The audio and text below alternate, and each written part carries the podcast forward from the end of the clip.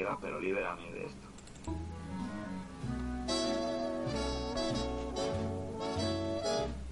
If your mind is in a dither and your heart is in a haze, I'll haze you dither and dither your haze with a magic phrase. If you're chased around by trouble and you're followed by jinx, I'll jinx your trouble and trouble your jinx in less than 40 winks. Salagadoola, Manchkapoola, bibbidi bobbidi boo. Put them together and it together, bibbidi bobbidi boo. Salagadoola, Manchkapoola, bibbidi bobbidi boo. It'll do magic, believe it or not, bibbidi bobbidi bobbidi. Pues sí. A ver. Pues eh, queda inaugurado el segundo programa de Marvel. Bueno, eh, sabios y sabias. Yo sigo diciendo sabias y me, y me engaño a mí mismo. Pero bueno, algún día nos mandará la, brava, la sabia. Que vamos con la segunda parte de Marvel y esta vez pues hemos invitado a, a otro entendido en cómic. Entendido en cómic, en cine, en masturbación de babuinos y en capar papagayos. Y como no, vamos a hacer las presentaciones y vamos a poner, vamos a empezar a hablar de, pues, de Marvel con nuestro amigo Pedro, Buenas noches a todos. eh, nuestro amigo Andrés Hola, buenas noches. y desde Elche seguramente esté en pelotas en un sofá de Sky acariciando un gato sin pelo. Tenemos al señor Daniel Ochando, por favor. Buenas noches a todos y sí, estoy completamente desnudo, eh, pero no estoy en un sofá de Sky. Bah, entonces no vale. No, no me lo he podido preparar, no me ha dado tiempo. Bueno, pues eh, Dani, bueno, a Pedro ya lo conocéis, a Andrés ya lo conocéis. Mueve un poco la silla, Andrés, que se te oiga. Ay, ay, ay, ay, ay, ay, ay, ay, ahí va el chirimbolo. Y bueno, Oye, pues... ahora, ahora que intento no se oye, macho. Suele Cuando pasar te, eso. cuando te caigas ya no te preocupes que lo oímos seguro. Seguro, seguro. Y nada, pues preséntate un poco, habla un poco de ti, señor Daniel. Uf, no sé, es que has hecho una presentación tan profunda que... Bueno, yo estoy aquí, yo estoy aquí porque después de insistirme mucho mucha gente, em, yo me quedé prendado, yo me quedé prendado de, de- de este programa solo por el simple mero hecho de, de que el primer programa que escuché eh, fue la entrevista a Paco Porras. Y yo dije, aguantar la risa de un subnormal de, ese- de esa talla, ¿vale? Y todas las mentiras que soltaba por esa boca, dije, y aguantarlo, ¿vale? Porque yo veía que entre tú y tu compañero os decíais cosas por, eh, este es un subnormal, escritas, porque soy el flup, este del sonido del Sky o algo, pero aguantasteis tan, tan modélicamente, tan estoicamente, tan heroicamente, que dije, yo tengo que entrar en esta mierda o sí o sí.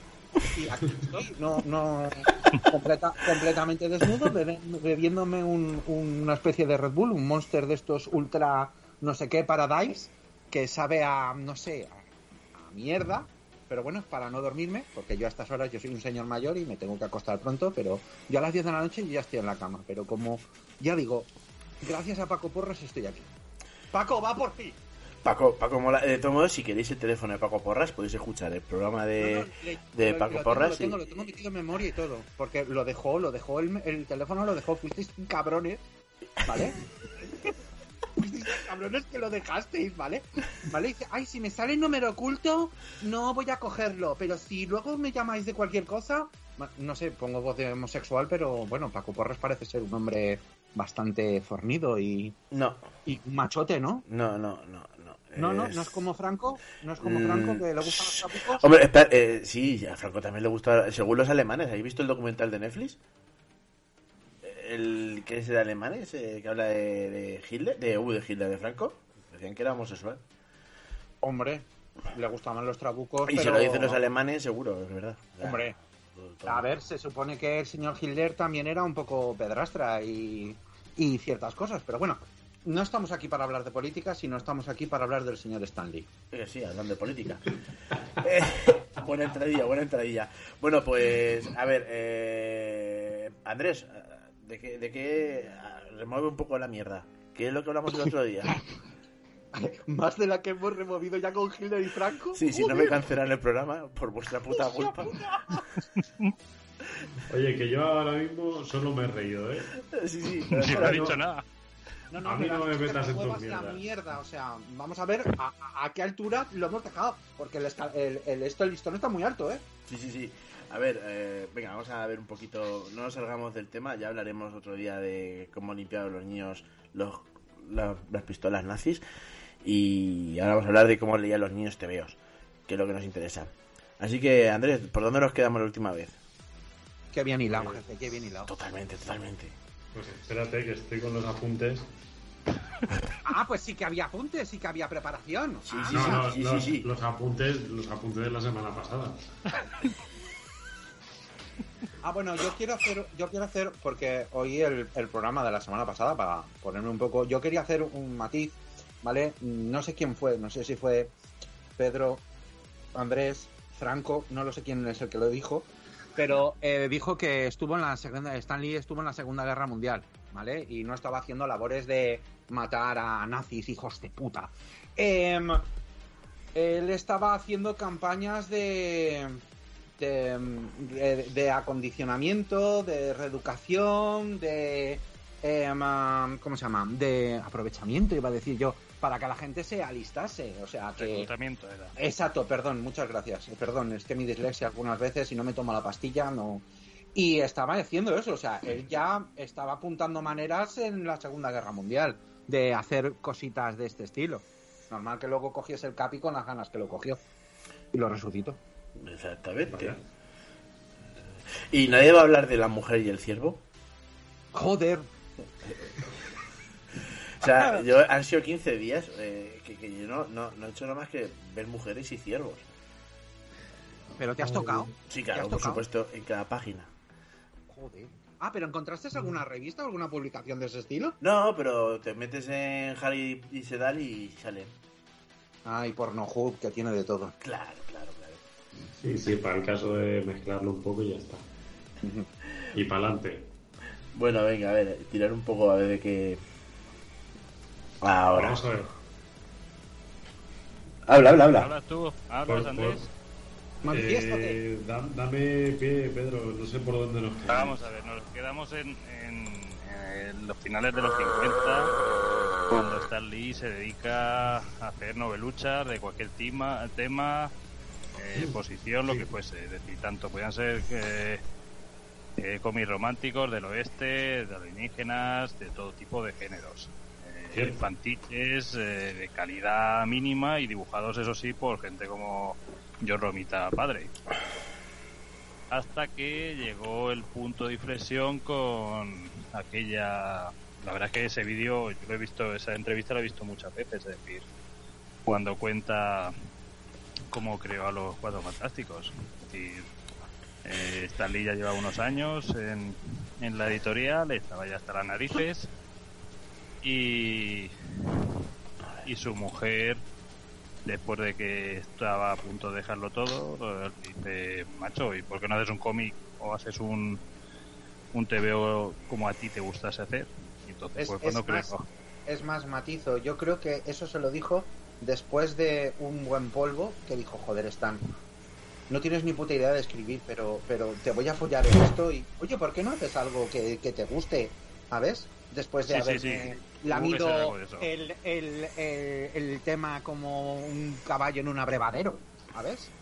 Ah, ah, sí, yo creo que estuvo la idea así. Ahí, ahí, exacto, muy bien. Y ahí bien. ya... Efectos especiales y todo, mola, Ahí mola. programa la hostia. Bueno, Y efectos nada, ya creó los cuatro fantásticos y lo demás ya esto es, es historia, es decir, Pero- a partir de ahí ya... Pero yo, yo estoy diciendo de que él los creó, pero Bien. también venían basados de algún personaje de DC. Porque él, claro. Él lo que Vamos hacía a era. ver, eh, mm, es como decían los Simpsons, ¿lo, lo, lo he arreglado o lo he perfeccionado? ¿Lo he roto o lo he Pero si perfeccionado? es que tú piensas que solamente tienes que mirar eh, todos los personajes que cogió, no todos, pero cogió muchos personajes de la de Oro. Principalmente el Capitán América, que lo que hizo fue resucitarlo. El, el primer Eh, personaje, el primer personaje, perdón por interrumpir, es que no sé cuándo entrar y el primer personaje que creó este señor fue el Destructor, que creo que luego estaba en los Invasores, no me hagáis mucho Sí, caso, sí, sí, sí, sí, la- ¿vale? eh, Ese fue el primer personaje que parece ser que creó el Destructor, porque el Capi ya estaba creado y había No, no, no, personajes. Capi estaba. En Amor se lo trae como malo de los Cuatro Fantásticos. Exacto, exacto, por la eso que antorcha humana, en vez de coger la, la original, pues crea otra mismos poderes, pero con otro con Mm. otro perfil humano. Sí, decir, eh, Johnny, Johnny Storm, sí, sí, sí, claro. Esta era Johnny Storm. Entonces, lo que hizo fue hacer un refrito, es lo que dice Peralta, que muchos de los personajes eh, los cogió de, de otras, ya no solo de DC, sino de otros personajes, de otras editoriales menores. Es decir, hay, por ejemplo, el buitre, el buitre de Spider-Man. eh, hay un personaje de una editorial. eh, el cómic viene a ser como un personaje, un hombre pájaro de un circo, y si tú ves las fotos de ese personaje con la de buitre, con la de Antón, es, es igual, es decir, es el mismo personaje, lo único que le cambia un poquito la fisonomía y ya está, pero la cara es igual, es decir, una persona calva con los eh, atributos o los, eh, los gestos del aspecto de un buitre y, y la verdad es que eh, los mismos eh, tíos de, de Peter Parker están basados en otra historia suya eh, que también salía en Fantasy. Es decir, él lo que iba cogiendo refritos, iba haciendo apaños y iba dando resultados. Eh, Lo que le lo que le daba éxito lo seguía, el que no, pues lo dejaba en el eh, apartado, pero que eso que ha sido Hostia, que vienen a por nosotros. Una, no me jodas. una moto. una Hostia, moto. pues, pues ha sido, ha sido aquí al lado de mi casa. Ah, Que es particular. pero, pero ¿te, ha- te han, te, han, ¿te han llevado droga o algo? ¿Te, te has cambiado de, ya vives en un garaje? No, no, que va, tío. Estoy en un casa? quinto. Estoy en un quinto y se oye como si me hubiera pasado por aquí. Vamos, como si hubiera dejado la moto al lado tuyo. Porque la, mo- la moto Sí, no sí. está trucada, no. Más efectos Oh. especiales. Bueno, sigamos, sigamos. El señor Stanley Martin Lieber, Liber. eh, totalmente Lieber. judío. Bueno, Totalmente. Pero es lo que dijisteis en el programa anterior, es que eh, todos eh, los que estaban antes y mm, bastante después de, de toda esta, lo que es la, la Golden Age, eh, eh, tenían descendencias judías, descendencias europeas. Vamos, no había ningún americano de pura raza, que bueno, el americano de pura raza tendría que ser indio, pero bueno, indio-americano, claro, por supuesto. Había, había muy poquitos. ¿Y en la patrulla que lo mataron? ¿Qué? Sigue, sigue. ¿A que, no sí, sí. sabíais, ¿A que no sabíais que Stan Lee eh, ma- eh, estuvo trabajando para DC Comics brevemente? Stanley es que hizo de todo, ¿sabes? Entonces, eh, estuvo momentos, sí, sí, yo sí lo sabía. Lo Sí. siento mucho por o sea, chafarte la sorpresa, pero sí No, lo no, sabía. no, pues. para nada, para nada, para nada. No esperaba menos de ti ni de tus compañeros. Por favor, por favor, no, no. Mi intención no era sorprender ni insultar a nadie, ni hacer ninguna vejación, ni nada. No, me digáis más, por favor. La verdad es que hasta que no hasta que no repunta, se puede decir, o, o empiezan a- las ventas a ser buenas en Marvel, es decir, con todos estos personajes que ahora seguiremos comentando, eh, Stan Lee, eh, los años 40, finales de los 40, los 50, se pasó la vida, eh, ya lo que decía antes, es decir, escribiendo paparuchas y de todo, y jugando, bueno, normalmente era jefe de, de estos dibujantes, de estos, de algunos escritores, y se pasó 10, 15 años haciendo un trabajo, se puede decir, mierda, es decir, y de hecho por eso eh, coincidía en, en escribir para otras editoriales, eh, lo mismo estaba haciendo campaña de publicidad, eh, se ponía a hacer una, una novela eh, romántica, un, una- un cómic de vaqueros, de extraterrestres, es decir, eh, hay un libro, bueno, una biografía de, de John Romita y cuenta la- las veces que lo echó. lo, lo echa lo menos cuatro o cinco veces, lo vuelve a contratar. Y es increíble que un tío como John Romita, que luego se volvería lo que es, eh, esté contando. eh, y contaba de esa manera cómo era Stan Lee, es decir, que a la vez era un tío que si te tenía que echar no tenía no tenía problemas, es decir, él te decía, lo siento, pero te tienes que ir. Porque estaba la editorial en bancarrota, lo que fuese. Pero a la vez, eh, si te tenía que llamar, te decía, oye, que te necesito, pues me tienes que hacer 10 páginas de esto, no sé qué. Es decir, Stan Lee ya empezaba sus formas para luego lo que ha convertido. Es decir, eh, para mí es, es el creador de un universo tan importante como comparable a, a lo que puede ser otros otros creadores como Tolkien o, o Lucas. Es decir, eh, el universo, aparte de que estuviese ayudado por otros dibujantes como eh, eh, Tidico, Bill Everett, es decir, él eh, en su universo, en su manera de escribir, en su manera de pensar, creó algo que, bueno, ahora mismo vemos todas las películas que están sacando de, de Marvel eh, y vemos que es el universo que tiene ya 60 años. Que parece que decimos nada, pero son 60 años. Y está de ferviente actualidad, es decir, eh, son personajes que, que no han perdido nada de frescura y que, que, bueno, eh, eh, queda un mes y medio para que estrenen Spider-Man y la gente está deseando que, que vuelva eh, esa película que, que va a ser una de las más taquilleras de, del año y posiblemente de... de Este, este. Spider-Man es el que va a mezclar a los tres Spider-Man de... Correcto. Van a sacar si a no se Garfield sabe. ese. Ya lo, han confi- ya lo han confirmado de que van a salir Maguire y Holland. Es que están jugando al desquite. Es decir, Ah. eh, están sí, no, sí, no. Porque- Yo, yo veo ahí un problema. Porque los derechos del primer Spider-Man son de Sony. Son todos. No, pero Sony ahora está. Sony está. es amigo Sony, de- Sony lo de que Marvel. pasa es que ha entrado dentro de la UFM. eh, ama, si alguno de los tres ha visto. Eh, ostras, esto es joder al público. No importa, Vale, joda. Intentaré, intentaré no joderlo. Eh, si alguno de los tres ha visto em, la de última de Venom ma- con Matanza, Mm. ¿vale? Hay unos postcréditos em, que te dejan muy claro que el Marvel de Disney está dentro del Marvel de Sony. No, no, sí, vamos a ver, el, el Vale, contrato, el, es decir, ellos firmaron un, eh, un acuerdo en, en el que Spider-Man iba a ser parte del universo Marvel, Sí, igual que Venom, igual que... y, y que cuando quisieran utilizarlo para Sony no había ningún problema, es decir, eh, es un, por eso no hay ningún problema en que cojan a al de San Raimi o cojan al, al segundo Spider-Man porque a fin de cuentas Sony tiene un contrato o tiene un acuerdo con, con Marvel, es decir, en ese sentido Andrés no va a haber ningún problema. De Ah, hecho, vale, de, vale. hecho de hecho, Raimi está con, con Extraño, ¿no? O sea, está con la Sí, película... sí, es el extraño. director, ¿verdad? Sí. Echaron al, al que hizo la primera y está él. Pues la primera me gustó Entonces- de Doctor Extraño. Es muy Ostras, a mí me pues, encanta. psicodélica. Hubo Ya vi, ya vi. por ahí- hubo se ve que problemas con por lo simple, lo típico de, de egos y al final se largó el director y han traído a este. Entonces, eh, pues eso, va a ser una película de Raimi del Doctor Extraño. Sí. No espero nada más ni nada menos. Bueno, A pues quien ya, le guste, le gustará, le encantará y a que no, pues... ya la veré, como- ya la veré en Disney Plus. Yo, yo, yo, si sale Bruce Campbell, sería feliz. Sí, sacarán y el coche. Debe, debe de salir, debe O salir. al, o al o al- o al hermano de Raimi. Bueno, el hermano no sé si ha salido en todas, pero eh, Bruce Campbell debe de salir. Es, es su obligación, es decir, película que que haga su Reco- amigo la tiene que sacar. Recordemos que fue el que le puso el nombre a Spider-Man en la primera. Sí, Sí, es cierto. Ajá. Luego estuvo en la tercera como acomodador o, o- En todas, en O todas en- sale. en todas. Bueno, en En todas la se sale. tercera sale de camarero. De Y camarero. en la segunda de acomodador. De la acomodador, exacto.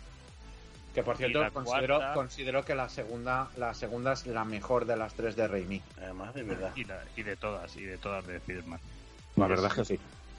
La Eh, escena, la escena de, de el, el tren, o sea, el tren, bueno, sí, el tren, tranvía o como quieras llamarlo, Sí. esa escena es épica, es, es, es que tienes una erección y llegas a- al final y todo, eh, cuando lo cogen, le ponen la máscara, es, es, es acojonante, es, es la pura demostración de, de lo que es el, el- el heroísmo, no solo de... eh, ¿He dicho heroísmo o heroína?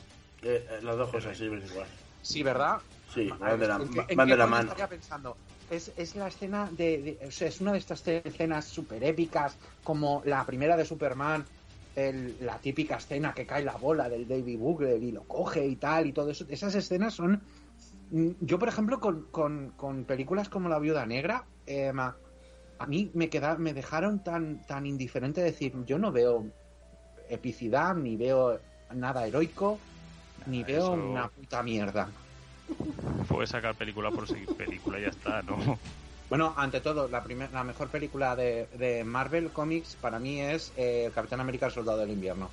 Y ya me podéis matar. Bueno, vale, hemos terminado el programa.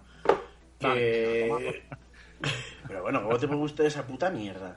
Es, es la mejor de todas. Es la mejor de todas con diferencia.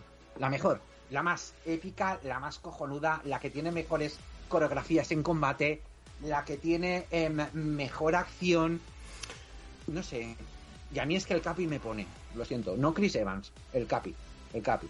¿Vale? Por cierto, por cierto, voy a hilarlo. Voy a hilarlo de puta madre. ¿Sabéis que la, la primera cosa que hizo Stan Lee fue en el número 3 del Capitán América rellenando textos?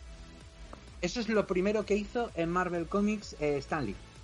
Ah, pues mira, eso ya no lo sabía. Mira, alguien se ha preparado el programa. No como otros, os voy a despedir. Bueno, sigamos. Que- Jefe maravilloso, eres estupendo, te quiero, I love you. que, bueno, estamos en los 60 ahora mismo, ¿no? Eh, 61. Bueno, da igual. Mierda para cada uno. Exactamente. Eh, aún no había empezado con eh, Spider-Man y Marvel aún no había empezado a soltar los huevos en la mesa y decir que quería comprar DC. Me parece, ¿no? Yo creo que fue con- con un continuo de a ver quién lo tenía más, quién la tenía más grande, ¿vale? Esto, esto es como la guerra entre Nintendo y Sega, pues esto era la guerra entre DC y, y, y Marvel Comics. Yo creo que se estaban ahí a ver quién, quién se pegaba más y quién sacaba mejores personajes y quién Ahí el copiaba tema fue que... Sí, sí, sigue, sigue, sigue. y quién copiaba más de quién copiaba, porque macho, Sí, bueno, Eh, eso... hay personajes que dices, bueno, bien, ¿quién se copió de quién? ¿Quién copió a Thanos? ¿Qué fue primero? ¿Darkseid? ¿Thanos? ¿Quién fue primero? Creo que fue No. primero Darkseid. ¿no? Sí, Darkseid fue. Jack Kirby hizo. Sí, de Jack Kirby, ¿no? Darkseid. Ya que ves el... Y el sí, otro que- es de- El, el tercer mundo. Sí, el otro es de. El- Qué sí. maravilla. Qué maravilla. Fue antes, fue antes que Thanos. El otro fue de... Thanos es... Thanos es este. Ya sabéis que Thanos Thanos me la coge con las manos. Con las Sí, dos sí, manos. Por Con la, con la del guantelete. No, eh, hostia. Pero qué guantelete, el de la película, que es- eso no es un guantelete, eso es una desgracia, o el del cómic, que era un guante normal. O sea, Hombre, mola más el de cómic. claro. Pasa que el otro era más... eh, mm, eh, claro, tiene que ser más eh, visual. Entonces eh, lo hicieron de esa manera que parecía... De hecho, todas las réplicas que salen, Son los si de. os de ahí, parece que es un... Solo se ven los, los diamantitos, las, las gemas. Entonces es un poco... eh, pues eso, para el espectáculo puro y duro.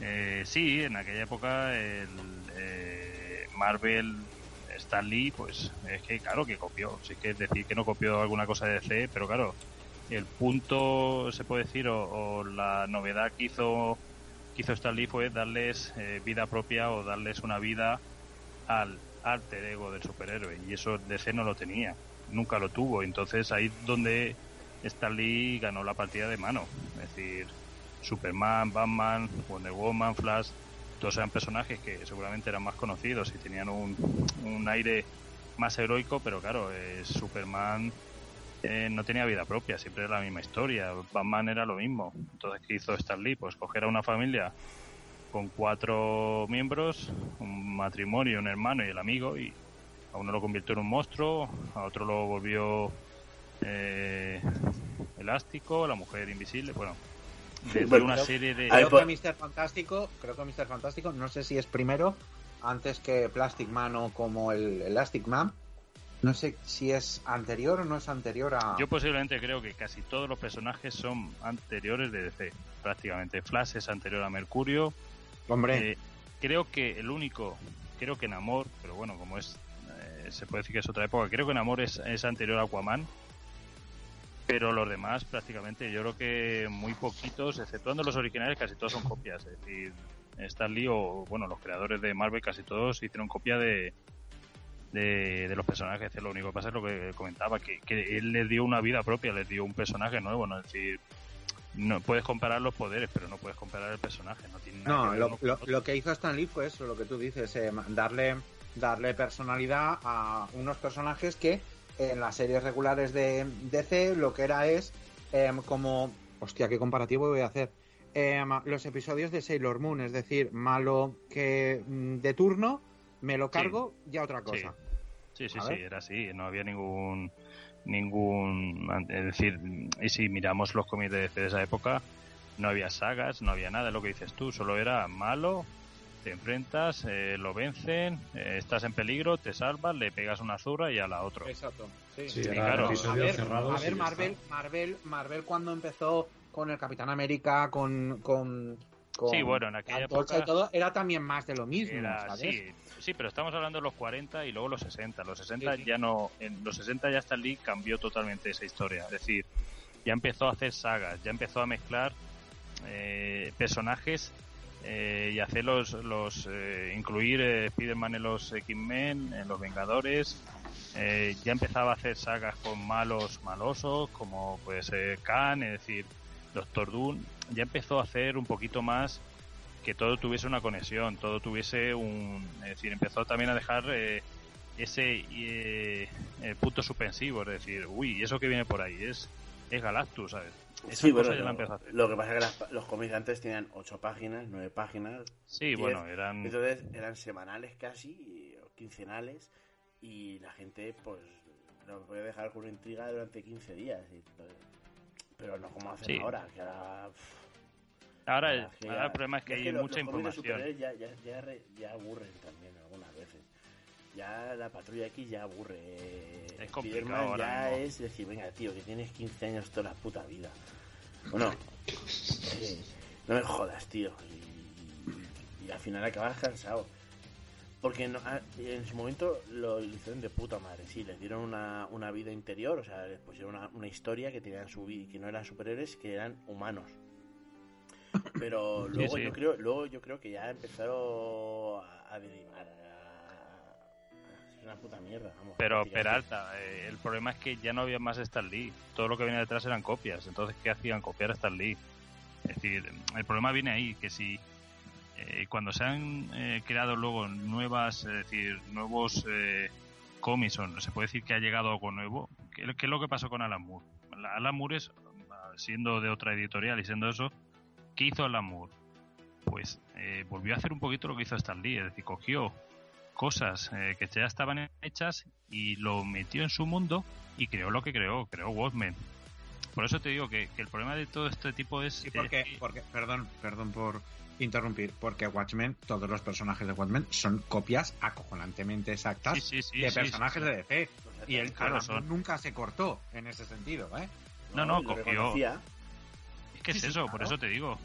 Que él cogió eh, personajes que ya estaban hechos, como no tenía, no le dieron los derechos, lo que hizo, pues no me dan los derechos, voy a hacer una copia exacta Exacto, exacto. a mis santas narices. Y hizo lo que hizo, pero claro, lo que hizo en Watchmen es darle su propia eh, vida y cada personaje tuvo su, su personalidad, que entonces es lo que hizo Stan Lee, es decir, Stan Lee lo que cogió fue un- un- una serie, lo que hemos dicho, copió muchas cosas, cogió personajes eh, de otras editoriales y de otros libros, es decir, cogió de todo lo que leía o veía.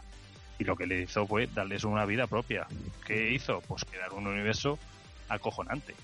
Sí, y le creó, creó problemas, creó problemas eh, reales, ¿vale? Peter tenía, eh, mm, o sea, Peter Parker tenía problemas de, de, pues de estudios, tenía problemas con la tía May, tenía problemas de que es decir, tenía dos tías que estaban buenísimas y era gilipollas y no se tiraba ninguna de las dos. bueno, Eso, es- eso, eso es que eso yo no, no me lo creo, vamos. No, que no, que no, vamos. No, no, Venga, porque a venga, ver, Peter. Peter. Peter cuando era crío, Peter cuando era crío, cuando comenzó, Peter era tonto. Pero, pero tonto a la ida, tonto a la vuelta, tonto relleno. O sea, era muy tonto. ¿Vale? Era muy tonto ese chaval, ¿vale? Llevaba esas gafitas que ahora no las lleva ni por saber morir. Llevaba esas gafitas redondas, esa cara de panoli. eh, parecía una especie de Woody Allen, pero con poderes. Entonces, eh, claro, te sale la Gwen Stacy, que está. la misma palabra te lo dice. Está Gwen. Está muy Gwen, ¿vale? Muy Gwen. Y la crearon para matarla, directamente. Eso fue, eso fue un, un punto de inflexión muy gordo eh, en el mundo del cómic. Matar a Gwen Stacy, ¿eh? Bueno, Eso Hostia, fue. eso, ya eso no, fue eso ya no fue cosa de Stan Lee, eso ya fue... No, no, eso, eso fue una sacada de polla tremendísima de decidir matar a un personaje como Gwen Stacy, ¿vale? Pero bueno, eso creó un punto de inflexión en el sentido de decir, pues sí que nos podemos cargar a los personajes, ¿vale? Porque Es que- lo que pasó no, con el Capi, vamos, prefiero no, no ni recordarlo de cómo lo resurge Stan Lee, ni simplemente que el Capi desapareció porque eh, ya había acabado la Segunda Guerra Mundial y el Capi no vendía. Entonces, ¿qué hicieron? Borrarlo. No, no, de hecho en el, en el nevera. 53 creo que es. Sí, A la de los huevos. en el ¿Qué- qué- qué- qué ha 53 dicho? ¿Qué ha dicho? intent- Ah, en la nevera. Eh, sí, ¿eh? lo Lo metieron en el, a la en el nevera, freezer. al banquillo. No, no, eh, lo, lo dejaron. En el 53 intenta resucitarlo y como sigue estando, se puede decir eh, que no, no, no vendía nada, pues lo decidieron otra vez dejarlo en, en la nevera, de hecho. Y, y hasta que no, no lo resucita en Los Vengadores, eh, Capitán América sigue ahí. Pero bueno, Lo- lo- Lo encuentra, realmente lo encuentra en amor, ¿verdad? Sí, es eh, lo encuentra, lo ve como se supone que está en una cueva. Sí, es que no sé si amor tema- sí, no- no- no o no, sé si es no sé si en amor o lo encuentran como una especie de, de cueva y en amor Thor también creo que estaba por ahí metido. Sí, es que hay ciertos, hay ciertas personas, hay ciertas personas, y no voy a decir nombres, porque, y mira que me gustaría, eh, que se creen que el mundo de, de- de Marvel empezó, eh, o sea, al Capi lo encuentra Furia, ¿vale? O sea, hay gente que se lo cree, hay gente que cree que eh, se lo encuentra en Furia, igual que eh, Thor aparece en el mundo en Midgard eh, de la manera que aparece, ¿sabes? Entonces, claro, hay gente, hay incluso youtubers de estos que dicen que, que, que firman cómics y tal, ¿vale? Eh, creo que alguien sí que sabe por dónde van los derroteros. Em, que se creen que eh, el UCM es eh, la Biblia santa de- del Sí, bueno. mundo de los cómics. Sí, sí. Y no han leído ni su de puta vida. Nick Furia es negro y Samuel. Sí, sí. Pero eso tiene una explicación. Sí, porque en los ultimates- También en hubiera los sido Thor hubiera tenido que ser Brad Pitt entonces. Mm, Hombre, yo me acuerdo de- del cómic, de hecho lo tengo, en el que están discutiendo, oye, si tú fueses un personaje, un, un actor televisivo, ¿tú quién serías? Y yo me acuerdo que dicen, cuando hablan referente a Nick Furia, dice, por supuesto, yo sería Samuel L. Jackson. O sea, creo que Ese fue decidieron... el primero número, el primer número. prácticamente. Sí, sí, creo que decidieron antes de antes de que Samuel L. Jackson, que por cierto, eh, Samuel L. Jackson y Morgan Freeman son los únicos negros que hacen películas en el mundo de Hollywood, ¿vale? Eh, porque si no sale uno, sale el otro. o si no salen los dos, estaba ahí Murphy, pero sí, ya. Pero Eddie Murphy es que está muy cascado el hombre, creo yo. Hizo Plutonás y se fue a la puta. Ojo, y a mí Plutonás me gusta. Bueno, tengo, tengo que decir una cosa de, de Daniel. Daniel es, Es un enfermo. sí, no lo Sí. voy a decir yo, Eh, sí, no te creas, eh, que yo ve- últimamente ya no me digo ni buenas noches. Ve mierda, o sea, eh, y le gusta que la gente le diga, ve esta mierda, y él la ve. O sea, es verdad, o sea, en Facebook tiene puesto, ¿cómo lo llamas? Eh, Eh, películas mierder elegidas por vosotros. O sea, eh, tú eliges la película y él la ve, y- porque sí. Mira, eh, vi yo el domingo eh, Amor Sus primer mordisco. Esa es de Jim esa es la Carrey. de Jim Carrey, ¿no? No, no, no, no, eh, no, no, no, no, me he equivocado, me he equivocado. No, es la de... Mordisco de vampiro, dices tú. No, La de, Nick- la de eh... Nicolas Cage. Fanny, su conejo rabioso. No, no me jodáis, No. a ver, se me está No, hombre, a, a que ahí a quien joden es a Fanny. Amor al primer mordisco no es, no es la del 79 de... Joder. La de Nicolas, ¿Nicolas Cage. Cage? No, no, no, no, no, no, que va, en el 79 Nicolas Cage era un bambino. Vamos a ver, es la de... Hostia puta, me estás poniendo Está en un mal, membrete. está- 1979. ¿Qué Me la casco y llueve. 1979, película de vampiros. Amor, joder, macho, si es amor a primer, a primer mordisco. Joder. ¿Pero quién sale? A ver. Eso. Vamos a ver, sale, sale qué lado? de, de Drácula, sale... Ay, joder, uno que sale en la tercera del Padrino, que sale de como el consillere de... Sí, la tercera del Padrino, no me acuerdo dónde sale más, en qué películas. Eso es como mi mujer dice, estamos en el recreo esta mañana de la chiquilla, están en el patio y dice, no veo a la cría. Yo, ¿qué, qué lleva? Un jersey Claro, es rosa. que se llama Todo Es lo amor a chico, primer rosa. mordisco. Vamos a ver, Ah. joder. Espera, joder. Amor a Ahora- primer mordisco. Macho, me estáis haciendo dudar y se llama George Hamilton. Macho, me habéis hecho aquí dudar. Amor a primer con... ¿Qué Jim Carrey? ¿Quién ha dicho Jim Carrey? Jim Yo, Carrey, yo, yo, yo, yo. también. Ah, esa no, esa no es. Esa Es es, que más es mor-. Mordiscos Peligrosos, es la de Carrie, creo que es. Sí, puede ser. Esa sí que puede ser. Ah, Yo lo que sí, digo ya es- sé. Sí, ya, ya Yo sé la- cuál es la que dices tú. Sí. Es- una sátira, una tipo aterriza como puedas, pero con Drácula. Es decir, son gas de, de un Drácula que viene de Transilvania a Nueva York y ya está. Que se enamora del modelo. Pero no es, son los Zucker, ¿verdad? No. Los hermanos Zucker. No sé, no. No, no, ¿Es vale, no. Este es Hamilton, este es Hamilton. El Vale, John no, Hamilton, es este San- que era- Sandra Gro- Dragotti, no, lo- no sé ahora quién es el San Dragotti. Pero bien, vale, sí. Pues mira, ¿qué quieres? ¿Que me la vea? Ya, ya, ya estás viendo. Hombre, esta no llega así. No sé si llega al nivel de mierdes, mierdes. A ver, yo, Ah. yo he venido a jugar, ¿eh? Que, eh, ma- que yo, ves. eh, saliéndonos del tema, me comentas. saliéndonos del tema de Stan Lee, eh, ma- yo la primera que me voy a ver por librarme de una puta vez de ella, porque cuando me la pidieron dije, me cago en todos tus muertos, eh, ma- fue Yo soy esa de Isabel Pantoja. Oh, hostia, el- Oh, uh, no, te- estoy- Andrés habla con ver, Ha ¿Te has llegado caído, la Andrés, bomba, o ¿eh? marinero de agua dulce. Le he dicho, le he dicho a la persona en cuestión, ¿vale? Que le voy a llamar eh, a partir de que cuando la vea y me cause el trauma, todas las noches a las 4 de la mañana y le voy a cantar marinero de agua dulce o, o yo soy esa directamente. Y luego le voy a colgar.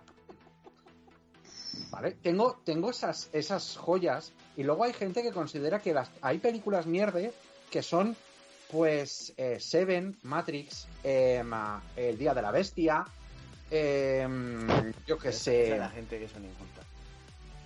y que no tiene estudios, que son unos bululu. Exactamente, que esos son los que ven el universo Marvel, volviendo al tema, y piensan que son Sí, peliculones. Eh, Eh, muy bien hilado, eh, Qué- muy bien qué- hilado. qué buen Tómate lo que pastor soy. que te invito. Qué buen pastor soy. Las, la- las películas Marvel son épicas. Ni buenas ni malas, épicas. Bueno. Eso es el, el calificativo. Vende Épicas. palomitas. Ahí está. No, vende, no son ni buenas ni malas, son épicas. Hasta que ves eh, Ghost Rider, claro, sí. Y luego Bueno, ves la segunda, ves como mea Bueno. Ghost Rider, Oh, y es entonces... Como para adentro. Oh, A ver, una- voy, a, voy a decir una cosa que me va, me va a doler mucho. Cualquier, repito, cualquier película, a excepción de Los Inmortales 1, en la que salga Christopher Lambert, es mierda asegurada. ¿Vale? Es puta mierda asegurada. Y en la segunda de Ghost Rider sale Christopher Lambert. Estoy de acuerdo No me contigo. acuerdo, tío. ¿Sale? Y me duele mucho, ¿eh? Y me duele mucho decirlo porque a mí Christopher Lambert no me parece... eh, Hombre, está la de Tarzán. La de Tarzán no está Greystock. mala. Vale, sí, tienes toda la razón. Vale, dos, Ahí venga, no. dos.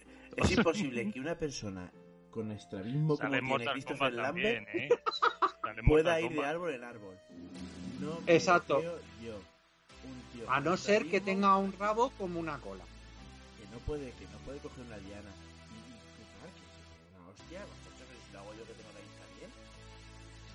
Bueno, Mira, bien, mira bien. lo que le pasaba a, a Berman Fraser, eh, que se daba Ah, hostias en la jungla. Exactamente, con la, con la introducción que hizo Sergio Aragonés, por cierto. Magnífica introducción.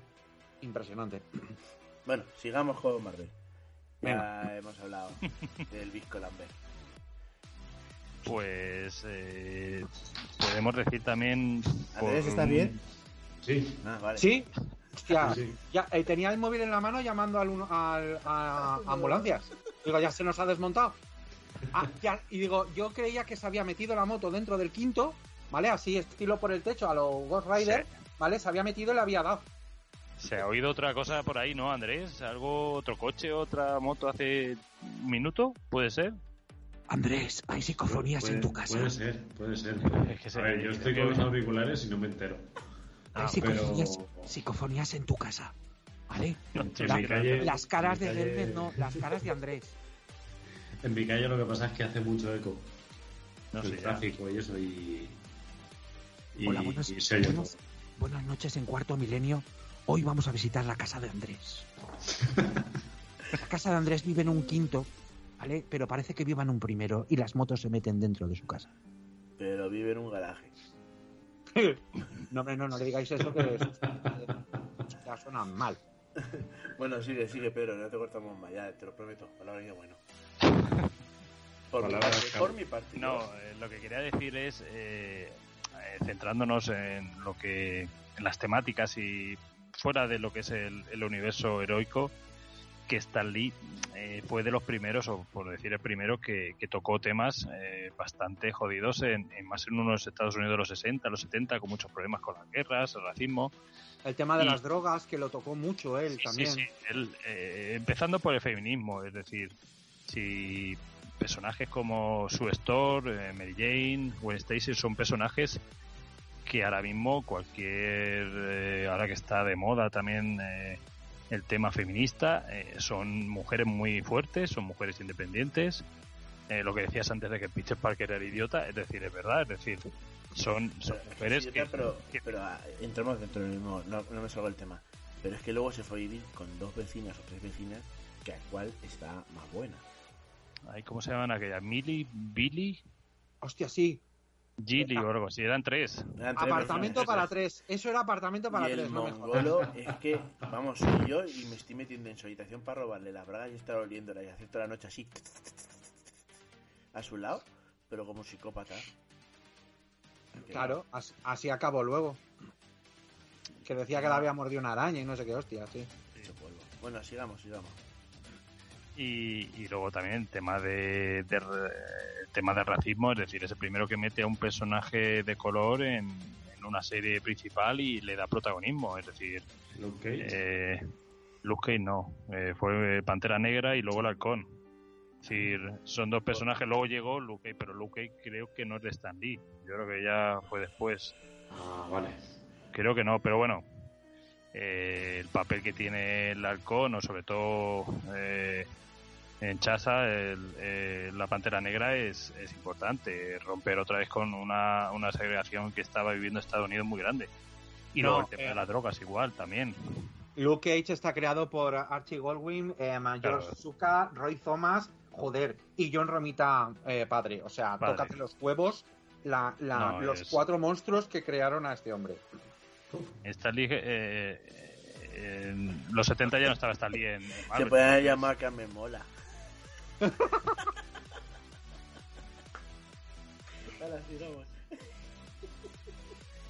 Entonces, la importancia de este hombre es eso, es decir, no solamente la creación de personajes, sino también los temas que, que tocó, que, luego otros escritores, otros dibujantes, otros eh, eh, posteriormente han, han seguido trabajando en esos temas. Y, este hombre en los 60 eh, ya tocaba temas que, que ahora mismo están de, de ferviente eh, actualidad, es decir, el tema de racismo, el tema de feminismo, el tema de las drogas. Eh, en cualquier telediario te sacan tres o cuatro noticias de cada tema, entonces creo que es importante también resaltar la, la labor que hizo este hombre en ese sentido. Sí, sí, totalmente. Totalmente. la película de Pantera es una puta mierda. Mira, otro que opina, otro opina que lo, lo mismo que yo. Eh, no entiendo cómo esa película fue a los Oscars, ¿vale? Por varios, varias nominaciones. Yo creo que fue por buenismo, ¿vale? Lo siento, pero fue por buenismo. Porque hay mejores películas de Marvel para que hubieran entrado dentro de mejor vestuario o mejores efectos especiales o... Ahora no me acuerdo qué más entró dentro de, ¿vale? Pero no. Me pareció una película de buenismo en el sentido de... Era, era el, año de los negros, me parece, y tenía que darle Oscar a los negros. Ya. Y suena No mal sé. decirlo, pero se la dieron a esa. Sí, sí, sí, ¿no? ¿no? Bueno, el día que sean latinoamericanos, pues eh, la verdad. Hombre, yo, yo lo que me esperaba, yo lo que me esperaba es que eh, hu- hubiera ocurrido en la ceremonia de los Oscars como ocurrió con el retorno del rey, es decir, a, a- ¿cómo se llama? A Peter Jackson no le dieron mm, creo que nada en la primera ni en la segunda y cuando llegó la tercera lo hincharon a Oscars. Se lo dieron un Ah. golpe. Aquí no sé si pasó con. con. con. No, yo creo que no. Yo creo que no se llevó. Si se llevó alguno fue menores. Es decir, si se llevó a lo mejor. Puede ser que se llevase vestuario, puede ser. Y efectos especiales. Y efectos especiales, pero poco más, ¿eh? De otro modo, las otras. También fue el año que empezaron a ampliar eh, eh, las categorías. Que en vez de ser cinco, eran nueve, me parece. Entonces, Sí, empezaron sí, a- No, ya, ya llevaban, ya llevaban años, años, eh, eh, por ejemplo, para mejor película, ya llevaban unos cuantos años que a lo mejor en vez de cinco eran siete, ocho películas. Ese año yo recuerdo que fueron un montón. Y también empezaron a... me- la crítica creo que también empezaba a decir que no solamente tenían que ser películas valoradas por la crítica, sino también valoradas por el público. Entonces, aparte de que pueda ser por el tema racial, también empezaron a meter, no recuerdo qué otras películas, eh, no sé si fue el año ese de Más Más, yo creo que fue también el año Más Más, o año de arriba, año abajo, No, a fue antes. poco más puede Más ser, Más poco más, un año o dos, No. de qué año es la última de Más Más, que no puede ser mucho más. Igual, eh, Más Más eh, comercialmente fue muy bien, entonces empezaron a meter... A ver, eh, es que Mad Max, Mad 2015. Max Fu- Fury 2015. Road es, es una puta maravilla, ¿eh? Y Pantera Negra, claro, pero es que no tiene nada que ver. Pantera Negra Max Fury Road es una puta Del 17. maravilla. del 17 del 18, del 18 creo que era. Eh, ¿qué? Pantera Eh, Negra, ah, la película. Pantera Negra. Pantera Negra. ¿Ves? Por no tener preparadas las cosas, coño. Pero, pero, eh, ¿quién coño decir que- 2018, 2018 ¿Ves? fue. Sabía yo. Tres años, o sea, tres años de diferencia. Bueno. mucho. Pero tres. Bueno, muchos no, tampoco son muchos, no me jodas. Muchos son 20, pero tres años. En cine es mucho. Es que este mundo se mueve muy rápido. Esto. Oh, estás arriba y. Abajo. Y cada vez más, ¿eh? Y cada vez más. Eh, ¿No habéis visto lo que ha pasado con, con Dune? Eh, la- el movimiento que han hecho. O sea, eh, un mes de cine, ahora ya está en, creo que en algún portal digital. Y luego están comentando que en un mes o dos meses lo van a sacar ya en edición casera de DVD y Blu-ray. O sea, va- van follados. No, no, ahora eh, todo lo que se con esto de la pandemia lo van a hacer todo así. Decir, quien tenga derechos y tenga también un streaming, tenga un canal de... Lo van a hacer así, es decir, las películas de DC las van a hacer así, las de Marvel con Disney también. Es decir, La Viuda Negra también fue... está ya en DVD y la estrenaron en junio, creo. Sí, sí, sí. Y Además, esto va a pasar como esto va a pasar como en Spaceball. ¿Os acordáis de la escena de Spaceball que eh, están eh, eh, meten la película de Spaceball y están viendo lo mismo que ellos están eh, viendo? Sí, se, se solapa la acción, sí. Pues eso eso va a ser lo mismo, va a llegar un momento que van a estar haciendo Pantera Negra 2, que no sé qué necesidad hay, pero bueno, eh, ma- y no sé, eh, estaremos viéndola mientras están rodándola. Estaremos viendo ahí eh, entre bambalinas, estaremos ahí sentados diciendo, no me gusta este negro como lo hace. Fuera, a la puta calle. Oye, lo ha dicho este señor, que no sabemos quién es, pero parece ser que es un tío entendido y es más guapo que tú. Sí. Que por cierto, una Pantera Negra 2. ¿Qué necesidad? ¿Por qué? ¿Van a ser dos? Pantera Negra 2, más Ah, negro sí, es verdad, la acabo de ver. Madre mía, pero. Sí, van a hacer... El Van a sacar las 22, dos. Que va a ser la, Sí, la sí, hermanica, hay ¿no? una, hay una 2 y está, está acordada, firmada y, y- Hombre, vamos a ver, más que nada porque la otra recaudó casi mil millones. Entonces, quiere más ese. Yo tengo, tengo curiosidad por esa película porque ya, de hecho, a ver qué, qué argumento qué argumento desarrolla porque el protagonista murió hace No, poquito. Un año. Sí. van a poner a la, a la hermana. Se lo llevó, se Negra. lo llevó el chasquido de Thanos. Se le llevó el chasquido, ya no sale, ya está justificado. Ahora heredar a la hermana. Eh, Eh, y si no lo hizo, a la y hermana, si a la, a hermana, la, a la hermana la están ciclando, será por algo. y si no lo ha hecho un mago. mm, mira, mira, mira que te conozco años, pero no termino de pillar cuando me estás troleando y cuando no, ¿eh? Hostia, que sí, coño, que lo digo en serio. Que, Thanos, eh, Thanos con el chasquido se cargó. Te está a- troleando, te está troleando. Sí, vale, gra- gra- gracias, Pedro. Que os follen. Bueno, Pero con cariño. yo. Siempre con cariño. Estamos ahora mismo. eh, Ya hemos, ya, ya hemos creado los X-Men o no? ¿Hemos creado los X-Men? No, los X-Men no. Hemos con los cuatro fantásticos y falta nos, hemos Spider-Man saltado, siguiente. nos hemos saltado a Hulk también. Hulk también, es verdad, Hulk es el segundo.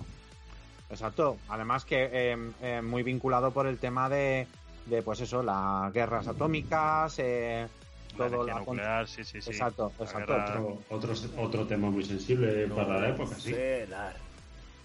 Sobre todo para los japoneses, sí, sí. Sí, eso sigue siendo sensible a día de hoy. Hostia, hostia, eso ha sido muy fuerte por mi parte, ¿eh? Nah. Luego decís el humor negro, ¿eh? pero los japoneses se quedaron muy resentidos. No sé cómo verían a Hulk en Japón, ¿eh? Hombre, resentidos y. Y quemados, sí, bien. Sí. Venga, va. Venga, Param, va, pam, param, pam, pam. apúntatela. Sí, no, no, sí, Mm. ahora me pongo, ahora me pongo un pin. Por ejemplo, hablando de lo que estábamos hablando, Hulk, eh, a fin de cuentas, es un Frankenstein moderno, es decir, Sí, sí, es otra No, es un- otra transformación. Es un Jekyll. Que Mr. vuelve a. Sí, Es pero Jekyll. Es más eh, Jekyll vamos que. Mr. Hyde, que Frankenstein. Vamos, Mm, yo lo veo así. No, pero bueno. Bueno, eh, siempre han hablado de Frankenstein, pero bueno, Mr. Hyde también. Es decir, es una mezcla entre entre ambos eh, entre amb- ambos personajes. Entonces, puede ser personalidades a lo mejor, pero luego como como físico es más Frankenstein que Mr. Hyde. Es decir, es A ver, el tema es que está, es todo, todo inventado. Vamos a ver, Frankenstein deriva de, de el, eh, Prometeo, ¿vale? Eh, ma- eh, Prometeo, de, o sea, Mariseles crea a, a Frankenstein y luego pues ha habido tropecientas mil cosas, ¿vale? Entonces, un golem, un constructo, o como queréis llamarlo, sí, sí, sí, sí. ¿vale? Y, y Stan está- Lee dijo, voy a mezclar esto con esto, no se va a notar para nada, y lo tiro. Y primero, acordaros que primero el Hulk eh, gris. salió gris. Sí, sí. Verdad. Era- Salió y, gris. y no y no se resuelve porque cambia de color, ¿eh? porque, fue un- una- porque creo que fue un error de, de, de De impresión tintas. o de imprenta, sí. sí, sí, sí. Pero luego, luego mucho más adelante, Hulk volvió a ser gris durante un tiempo en el sí. que Mr. Fisis, y, Disis, Disis también. Sí, sí. Y Estaba. Fisis y Disis, sí. Y, luego estaba Jinx también. salía también. Eh, era que salía también en el parche, era Loderno. Y qué casualidad que no se conocían ninguno de los dos. Aguja dinámica, sí. Sí, sí. Bueno, sigamos. Sí, luego cuando empezaron a dar otras personalidades a Hulk, pues tuvieron lo que decíamos, es decir, novedades con personajes y en ese caso fue cuando sacaron eh, tropecientas eh, personalidades de Hulk y otros eh, eh, fue también época de, de eh, Hulk apocalípticos del futuro, lo que decíamos antes, innovar para volver a, a renovar un poquito el personaje. Luego nos estamos comiendo también a Thor y Iron Man. Creo que los dos son creados por Stan Lee. Sí, sí, No me pero, caso. pero más- eso tardan más en crearse, creo. Eso es lo que pasa que las historias, las primeras historias las, las hacen los Marvel Marvel este, Marvel Tales. Eh, las historias aquellas de unos dedicados a ciencia ficción y eh, y de todo esto que son refritos que hace él, porque Iron Man sale es, es anterior a los Vengadores y Thor creo que también hace hace re- lo crea antes. Lo que pasa es que cuando los, los conjunta a todos ya son los Vengadores, pero sí, sí, como creación de personajes sí. Es decir, Stan Lee lo que hacía era seguía. eh, eh, él iba creando sus cómics, si le daban permiso, seguía su, la colección, pero él seguía con esas revistas o esos fanzines que, que había seguido haciendo en los 60, es decir, de terror, de, de ciencia ficción. Lo único que pasa es que ya todo aquello se fue, se puede decir, adaptando a los personajes que le estaban dando éxito. De hecho, pues Thor y, y Iron Man aparecen ahí, no tienen eh, cabecera hasta que ya crean los Vengadores, que es cuando ya tienen, se puede decir, cabecera propia, y luego ya después tendrían las suyas, Bueno, individuales. Una, una cosa, estoy repasando simplemente, no quería entrar, pero eh, al final he entrado en la, en la Wikipedia. Estoy Vale. repasando eh, personajes creados por Stan Lee y me va a dar un infarto. 160. Porque Por el culo no me entran. Em, pues no lo sé exactamente, pero vamos, es, es había algunos que no tenían ni siquiera ni, ni la más remota idea de que estaban creados por él. Por ejemplo, el Alto Evolucionador, que es un villano que me gustaría ver en alguna película de Marvel. em, em, el Anihilus, o sea, Anihilus. Ares, no, eh, Ares, que no creía que fuese creado por, por eh, Stan Lee. Bueno, Ares, eh, el dios, pero vamos, que Avispa, el varón Zemo, ese sí que lo tenía claro, el Batroc, ¿vale? Tú piensas que, Daniel, ha- haz una cuenta de que Stanley está más o menos en todas las series que está, por lo menos 100 números. Prácticamente en casi todas está rondando los 100 números, como Sí. guionista. En 100 números, tú imagínate todos los personajes que puede hacer. Sí, sí. tanto Pero por ejemplo, como- el Doctor Druida, que es un personaje em, que yo lo conocí en la época en la que eh, John Byrne era el Sí, dibujante de los parte Vengadores, los- sí. ¿vale? Yo no recordaba que Druida era tan viejo como para que fuese creado por Lo que pasa Lee. es que hay muchos personajes que, que a lo mejor salen dos números. Es Mm. decir, Diablo. Diablo, por ejemplo, el único malo español que hay por ahí. Diablo también es de Stan Lee. Sí, Eh, pero ojo, eh, Diablo, Diablo, era el torero. Dia- no, ¿Cómo? Diablo era el que antes. iba vestido de torero. No, no, No, no, ese es no. matador. Ah, vale. Ese es el matador. matador. Ese es el matador. Enemigo de Daredevil, que vamos, le dura creo que un, un Ma- cómic. eh, sí, eso en uno. Y ese sí que no sé si vuelve. de- creo que luego ha vuelto cuando hacen los refritos estos de personajes malos que vuelven a atacarle, pero yo creo que no tenía así ningún. Pero el, el Diablo sí que tiene su protagonismo, ¿eh? Y algunas veces ha dado bastante No, pero por eso- saco a los cuatro fantásticos, ¿eh? Pero pasó mucho tiempo, ¿sabes? Desde que lo- Sí, sí, las sí. historias. mm, Creo que, que Stan Lee lo tocó un par de veces. Pero, por ejemplo, el origen de, de, del, de Diablo creo que lo hace John Byrne, ¿sabes? Sí. Estamos sí, hablando sí, de los sí. 80. Es decir, ya cuando lo hace que es... ¿Ves? Por Eh, ejemplo, ahora estoy leyendo Hot Goblin y no me esperaba que el Hot Goblin, porque sí, el Duende Verde sí, pero el Hot Goblin, yo recuerdo verlo en la serie que me compraba de Spider-Man de Forum. no, el duende, el duende no, el duende no es de Stan Lee. eh. Por eso te digo que la Wikipedia es muy mala. el el Duende duende Verde no es es de Stan Lee. El duende verde sí, pero el duende no. El, Hobgoblin es el duende. Sí, ya, pero vamos a ver, espera, aquí pone que sí. Entonces me llama mucho, es lo que te estoy diciendo, me llama mucho la atención que el Hot Goblin, que es un personaje que sale mucho más adelante, No, Pero no, mucho- el, el, el, el- Hobgoblin es, es obra de Ron Friend y, yo, eh, y Esther y Romita Padre. O Romita Junior. Hot Goblin, el Hobgoblin, Hobgoblin. O sea, primero. no es. Que pone Stan Lee y Steve Ditko. No, no, eso es. Eso, por eso Ese te es digo que otro la Wikipedia. Goblin, no me jodas. No, no, ese es el Hobgoblin. eh, vamos a ver. Eh, el Hobgoblin, la primera persona que hicieron fue Nestlé, luego no Nestlé, que luego es eh, Roderick. Son los hermanos estos que, que ahora de hecho el, el duende, duende es, es- creo que es Freddy Roderick, que es el hermano, uno de los que jugaron en los 80 con a ver quién era y no se supo quién era. eh, pero es creo que es eh, Roy Esther y Ron Friend y John Romita padre, eh, John Romita Jr. Esos de los 80, es decir, lo que pasa es que si tú te guías por la, por ejemplo, la serie de televisión, la de dibujos de los 90, crean antes al duende y luego viene el duende verde, pero es al revés. Y el, el duende verde sí, el de Stan Lee es típico. Sí, sí. Por eso te digo, la Wikipedia, Ya, ya, algunas veces te, te la mete doblada. Lo que estoy flipando es que he buscado a Netless y ahora resulta que Netless es el amigo de Peter Parker Y chocolatinas. de las películas.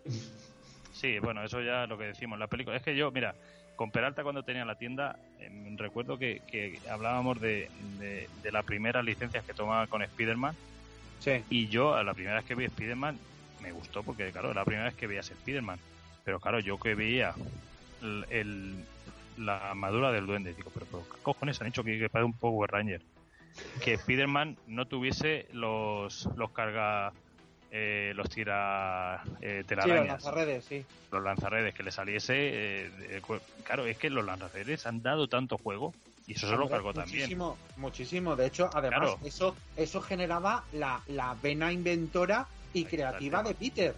Por eso, la angustia y muchos, pro- hay muchos, muchos, muchos eh, números que, que, que es eso, el rollo de que se ha quedado sin eso y justo se enfrenta contra el Doctor Octopus, no tiene tela. Sí. Y eso se lo cargaron. Yo, Pero ¿sabes yo lo que entiendo, pasa? yo entiendo, por ejemplo, que eh, no iban a sacar cuando le dan. Bueno, espera, yo tengo una duda. Al principio va con una bolsa de papel en la cara eh, Peter, y luego Sí. eh, creo que es Reed Richards quien, eh, que siempre lo he llamado Red Richards, no Reed Richards, pero bueno, Red Richards es el que le hace el traje o le crea el traje porque eh, él ha creado los trajes estos a los cuales tú puedes llevar y los efectos de los poderes no afectan. Es decir, la antorcha humana, cada vez que entra en su eso, eh, el traje se tendría que quemar, pero no, Red Richards crea, porque Red Richards vive de patentes. De hecho, Pero- Stan Lee le hizo, le hizo eh, el hecho, creo, no sé si fue Stan Lee o fue, que eh, Red Richards es, tiene un, un pastizal porque vive de patentes, de Eso fue- chorradas que ha hecho. eso- sí, claro. Eso fue después. Yo creo que en ese en esa época aún no se No, no, a ver, yo creo que eso es la etapa de. Yo creo que la- lo, lo que estoy diciendo yo es la etapa de, de cuando cogió Virne también a los cuatro fantásticos, ¿eh? Lo que dices que- tú del, del traje del, de, de la bolsa en la cabeza, el bolsaman, Sí. eh, eso es de los que se pone, eso es de, eso es los 80, eso es cuando el tema del traje del traje alienígena. Eso fue eh, la historia de cuando vuelven del planeta con la guerra Sí, con de, Secret, de Secret War, sí, que, la Secret War, todo que poderoso. a, Veneno, a Veneno le dieron un giro, no sé, Claro. bidireccional que fue acojonante. Porque Venen- Venom sale de una máquina en la que Sí. Thor eh, ma- le dice a Peter, dice, oye, ¿dónde, ¿cómo has conseguido el casco y la capa? Dice, he ido a, un- a una, a una máquina, me he puesto encima de ella, he pensado y me ha salido el casco y la capa. Y le Como sale el traje también. negro. Dices, cómeme los huevos. O sea, y de ahí, y de ahí ha salido Venom. Sí, pero es que luego Venom todo la vuelta que ha dado, que resulta que ahora Venom no es ese Venom, es decir, Venom ya ha pasado de ser malo a bueno, bueno, malo, malo, Y muerto por cáncer. ahora... Antihéroe. Sí, Murió- sí, ahora, policía. ahora es una creación de un dios oscuro más antigua que la luz, es decir, que de hecho ya han sacado, van a sacar eh, figura de, de juguete, eh, bueno, El agente Venom, que es. Hostia, ahora no me acuerdo quién es, Venom. que está en los Thunderbolts. ese es Toma, eh, Thompson, Flash Sí. Thompson. Sí, pero que lleva, lleva algo del simbionte. Sí, sí, el, eh, vamos a ver, Frank Thompson llega a ser veneno, lo que pasa es que ese, ese veneno es como una especie de armadura, lo, eh, vuelve a ser... Porque Thompson se ya queda... Ya lo dice la canción. queda- Dame veneno que quiero morir. Pues ahí está. Eh, Eh, Thompson se queda... eh, le corta las piernas y entonces veneno vuelve a ser como un exoesqueleto, a fin de cuentas. Pero sí, Es sí, sí. A mí, eh, a mí Venom ha sido un personaje que no me ha- nunca me ha, me ha cautivado totalmente. Yo pues te digo una cosa, ahora la última época, es decir, eh, la última colección que sacaron hace 4 o 5 años, eh, es de lo mejorcito, es de, de McFarlane. Es decir, Ah, sí, bueno, no es, eh, ver, yo es que soy muy fan de, de McFarlane, pero bueno. vamos a ver, eh, Veneno lo suyo era eh, cuando era malo, malo, malo. Lo único que pasa es que lo que decimos, cuando todas las veces eh, siempre la misma historia, siempre pasa lo mismo, pues llega un momento que la gente se cansa, por eso pasó toda- todas las fases que ha pasado Veneno ha sido por eso. Pero la última fase yo te digo que eh, es muy buena, es una fase negra, muy oscura, un veneno bueno, pero con un lado muy oscuro. Y Mm. luego el personaje este que sale, el dios este Hulk, que es que es lo más malo, que posiblemente sea en X años el nuevo adversario del universo Marvel. Eh, ha sido una muy buena etapa, es decir, yo nunca... Yo, yo creo que el nuevo adversario de Marvel, yo creo que si hilan las cosas, yo creo que va a ser Kang. Sí, bueno, Khan es que yo esperaba que Khan saliese mucho antes. Creo que Khan es el primer, hablando de la época de Stan Lee, es el primer malo junto con el Doctor Doom de todo el universo. Es decir, el primero que trastoca los. Es decir, toca casi todos los personajes, exceptuando a lo mejor los mutantes. Es decir, toca a los Vengadores, toca a los Cuatro Fantásticos, toca Spider-Man. Es decir, eh, Putea, todos los putea todos, sí, sí. Y Bueno, entonces- muerte, muerte también, o sea, Doom también. Sí, sí, por eso te digo que son los dos, los dos personajes que La, putada, mucho. la, putada, la putada ha sido el, el maltrato que han tenido con, con, con muerte. O sea, primero lo hizo. eh, eh, ma- lo hicieron. ah, y luego en la última de los Sí, Cuatro sí, no, fantásticos. es que los cuatro fantásticos, uff, madre mía. Es que eso es, eso es peor que que, que te canten eh, cumpleaños feliz por teléfono. O sea, No, no, no. es horrible. Es horrible, es horrible. Es, es un maltrato. Un maltrato. La segunda telita. No, y la primera. Y la, la primera. No, y la segunda, La segunda, o sea- la segunda versión. Me, refiero a la tercera película en, en, Es decir, las dos primeras son malas, pero bueno, son malas. Sí, son de la época y entonces pero la tercera, uf, uf, la tercera es que no hay por dónde cogerla. Es decir, Habla, Es decir, habla con- de, de los cuatro fantásticos. Primero la de Corva, ¿no? La, Mm. Luego la otra. La de se Silver Surfer, La Jessica Alba que se le ve el sujetador, que es lo único que vale la pena de la película. no sé, tú siempre tiras para eso. Hombre, pues ya, ¿para qué la tirar? Si es una película que no vale. Y hablamos ahora de, de la tercera de Silver Surfer, esa que era eh, de... No, la No, la tercera no es. Silver Surfer, es la segunda. Eh, la tercera es la nueva, la que Johnny Storm es, es La- negro. Negro. Que es negro que está chuscarrado, sí, sí, sí, sí, sí. Y que ¡Ah, la cosa mala! parece, no y sé, el, y el Doctor Muerte, lo que decías, el Doctor Muerte parece que tiene la lepra, pero la lepra con la armadura incluida, es decir, No me acordaba de Y esa, una- la había olvidado. y con fimosis mental, sí. sí, sí, La De armadura, hecho- la De armadura hecho, oxidada. Emma, de hecho Emma, Sí, sí. Metan, meten la zona negativa, que, es, que es uno de, Eh, las- de los meten la zona mejor. negativa y meten a Doom en la zona negativa. Sí, sí, sí, sí, sí. Que es, Sí, eso es- es decir, Es, es horrible, es, es, pecaminoso, es decir, el, el- la mente, de hecho, el, el director tuvo muchos problemas. Digo, es que es normal, hijo mío, si es que. todo lo que Yo, yo, yo, lo, negativa, yo lo hubiera partido las piernas. Pues estuviera a punto, ¿eh? Estuviera a punto. Pero, a ver, vamos a ver.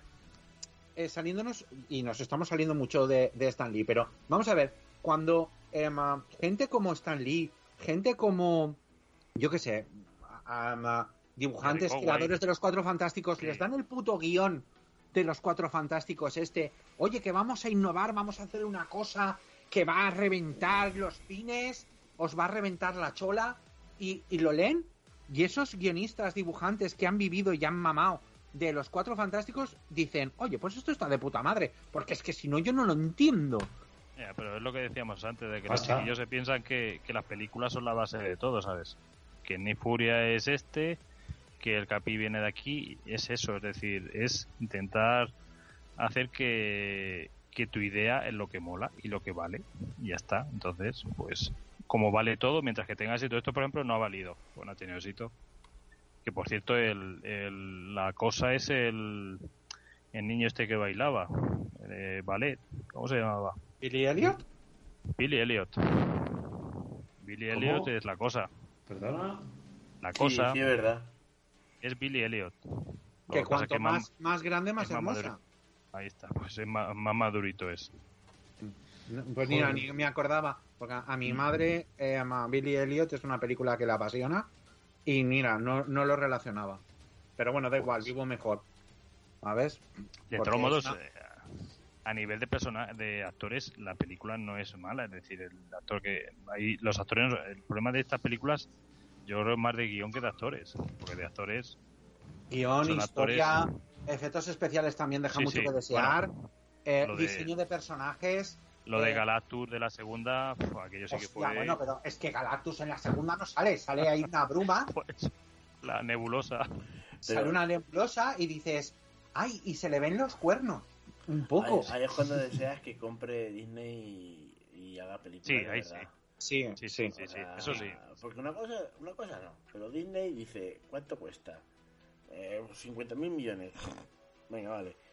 Lo que quieras.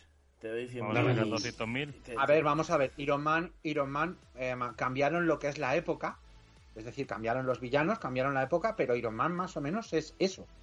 Sí, es, es muy. Menos fiel la sacada de chorra final que Robert Downey Jr. dice, sí, yo soy Iron Man.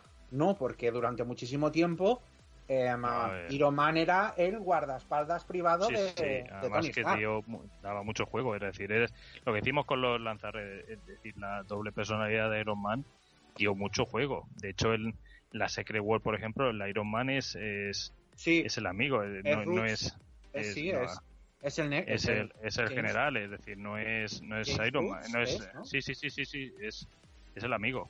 Y, y, y muchas veces jugaban a eso, de que estando presente el otro se ponía la armadura para que supiesen o creyesen los enemigos y la gente en común que, que Tony Stark no era, no era Iron Man. También es, verdad, también es verdad que Tony, em, una de las cosas que no han, no han machacado mucho es que era un alcohólico y que ha caído un montón de veces. Pues, yo recuerdo, yo recuerdo un número, un número de Iron Man en el que eh, va genio de la Steve, botella. sí, sí, va Steve y, y le pega dos joyas. Steve Rogers le pega dos joyas y dice, deja de beber. Y el O sea, tío, la, la mejor historia, si coges en cualquier clasificación de Iron Man, es el genio de la botella. Es decir, cuando cae en la bebida sí, sí, sí, es verdad. y empieza el tema de suicidio, tema de, ¿sabes? Y es un. Sí, además creo es que, eh, de esa, de esa lo saca el Capi. Sí, sí, sí, sí, es un, es un pedazo de cómic exagerado. Y en la tercera creo que intentaron sacar algo, intentaron meter alguna cosilla, pero nada, claro, no puedes meter, Disney no iba a hacer a un personaje alcohólico que Sí, fuese el... es que- el- Ah, que, joder, lo hicieron alcohólico. Y es que no era Disney, entonces era de la Fox, creo. No, no, no, no, no, no, en la tercera ya era Disney, ¿eh? Sí, Ah, la la tercera sí. segunda, era la segunda cuando es alcohólico. No, ¿Quién? la No, no. segunda, la La tercera, es la tercera. No, a ver, en la segunda de Iron Man ya entra, ya está Disney metiendo el, el Claro, la cabezón, segunda es eh, la segunda es cuando sale el, el Deformer, sale de sale Mickey Rooney. Sí, claro. ¿Sale? Ah, sí, vale. Backlash. No, Mickey Rooney no. Mickey Rooney ya estaba un poco regular. Mickey Rooney ya estaba estaba Ya, ma- eh, Michael, Michael Rook.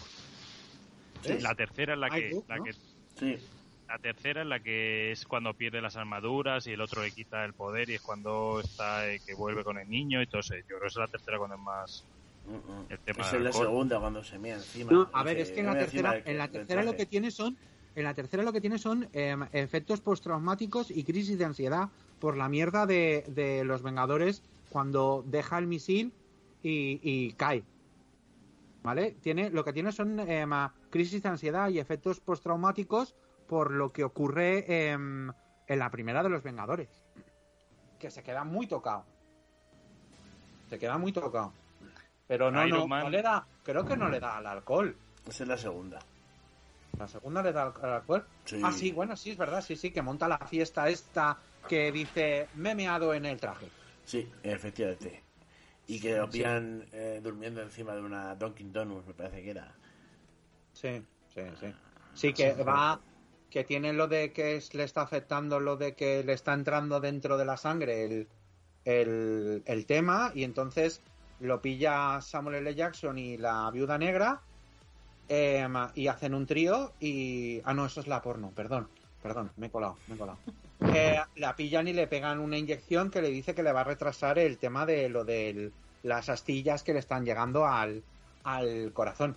Que me hace gracia que lleva el, el- el aparato en, en el centro del pecho y el corazón yo juraría que estaba un poquito más hacia la izquierda o a la derecha. Pero bueno, Pero eso- porque el agujero es grande. es el agujero. Lo hizo un mago. sí, Siempre. ahí está, ahí está toda la solución. El extraño lo soluciona todo. Exactamente. Bueno, bueno, eh, nos, hemos- nos estamos yendo por los cerros de Úbeda, ¿eh? totalmente. Un poco, sí. yo Bueno, creo que vamos no. a hablar Esto un poquito de, el- vamos los a hablar un poquito de los X-Men, por lo menos. Sí, vamos a llegar a los X-Men y, corta, y cortamos. Cortamos ya, y pensaba que iban a Bueno, ser tres volúmenes. esperaos, Espera, espera, que Pedro tiene. esperaos un segundo que sí, quiero contar un poquito lo de lo de Spiderman, hombre. Ya Ah, que cuenta, eso vamos a... cuenta. Ah, Pero para eso ¿Sabe pueden cómo- escuchar el programa de Spiderman que hicimos tú y yo. No, pero que esto no lo, esto no lo Derivaros contiene ahí, el que si no, programa. no tenemos audiencia. Bueno, vale, venga. Bueno, pues os derivo al programa de Spiderman especial con todo lo mejor de la historia de Spiderman. Pero esta historia no la conté. Que es eh, cuando Stan Lee crea a Spiderman. Y es que eh, se supone que eh, ya había creado Hulk, ya había creado los Cuatro Fantásticos. Entonces el editor le dice que tiene que crear otro personaje. Entonces llega Stan Lee, se va a su casa, empieza a pensar que cómo crear un personaje y ve eh, una mosca en la pared. Entonces piensa, uy, que cómo molaría hacer un personaje que se colgase y que escalase las, eh, las paredes. Uh, esto tiene que ser. Entonces empezó a pensar, pues eh, no, eh, Mosquito Man tampoco, Arañaman, Buah, este es cojonudo. Entonces eh, dijo, pues ya tengo el personaje que tiene poder de araña, bueno, todo rollo. Y dice, lo voy a hacer eh, un chaval.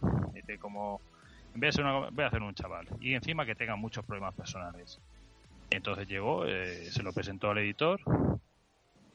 Y el editor le dijo que era la peor historia, la peor idea que había tenido en su vida. Por varias razones. Porque a la gente no le gustaban las arañas, que daban miedo. Los personajes eh, adolescentes nunca podían ser principales, sino que eran acompañantes de los superhéroes, de los de los altos héroes. Y aparte como le iba a hacer problemas si los superhéroes eran eh, la magnanimidad eran lo, lo que no es decir era todo lo que no era un una personaje de, de a pie. Y le dijo que pues que se fuese esa idea toma por saco.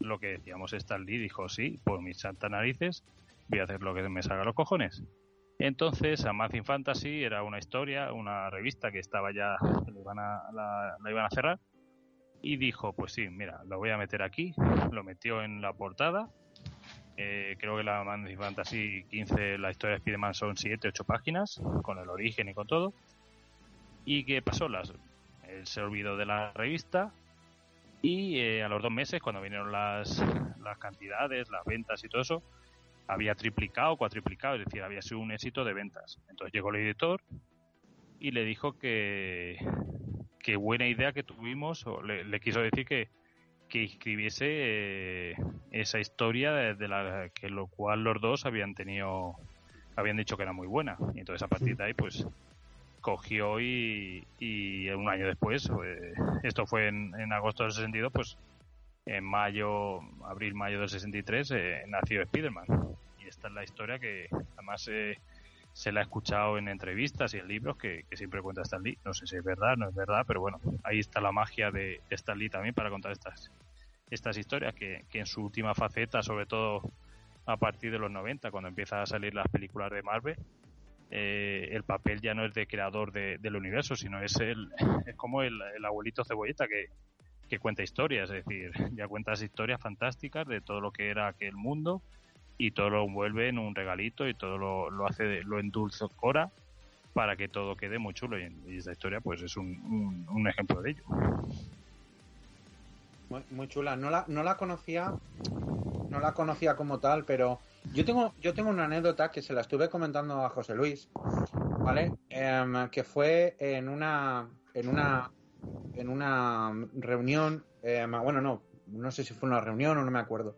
Y em, Salvador La Roca nos contó una anécdota que le había contado, mm, ahora no recuerdo, no voy a decir nombre porque no me acuerdo, y contó una anécdota eh, que se la conté ayer, creo que fue cuando Sí, te la ayer, conté, ayer, José Luis, eh, que tenía mucha gracia, porque eh, era una demostración de, de- de- de cómo Stan Lee funcionaba, porque tenía muchas cosas, pero no, no resolvía las cosas, sino él tenía una idea, la llevaba y luego realmente eh, yo creo que las movidas que tenía con los dibujantes era porque los dibujantes eran los que realmente resolvían el guion y la historia del cómic. Es que, vamos a ver, eh, eh, perdón antes de que cuente la historia, es decir, el modo de trabajar de Stan Lee era, él tenía una idea, una trama, a lo mejor de varias líneas, se la daba al, al dibujante, el dibujante hacía todo el cómic Justo, voy a, voy a hablar 24. justo de eso, sí.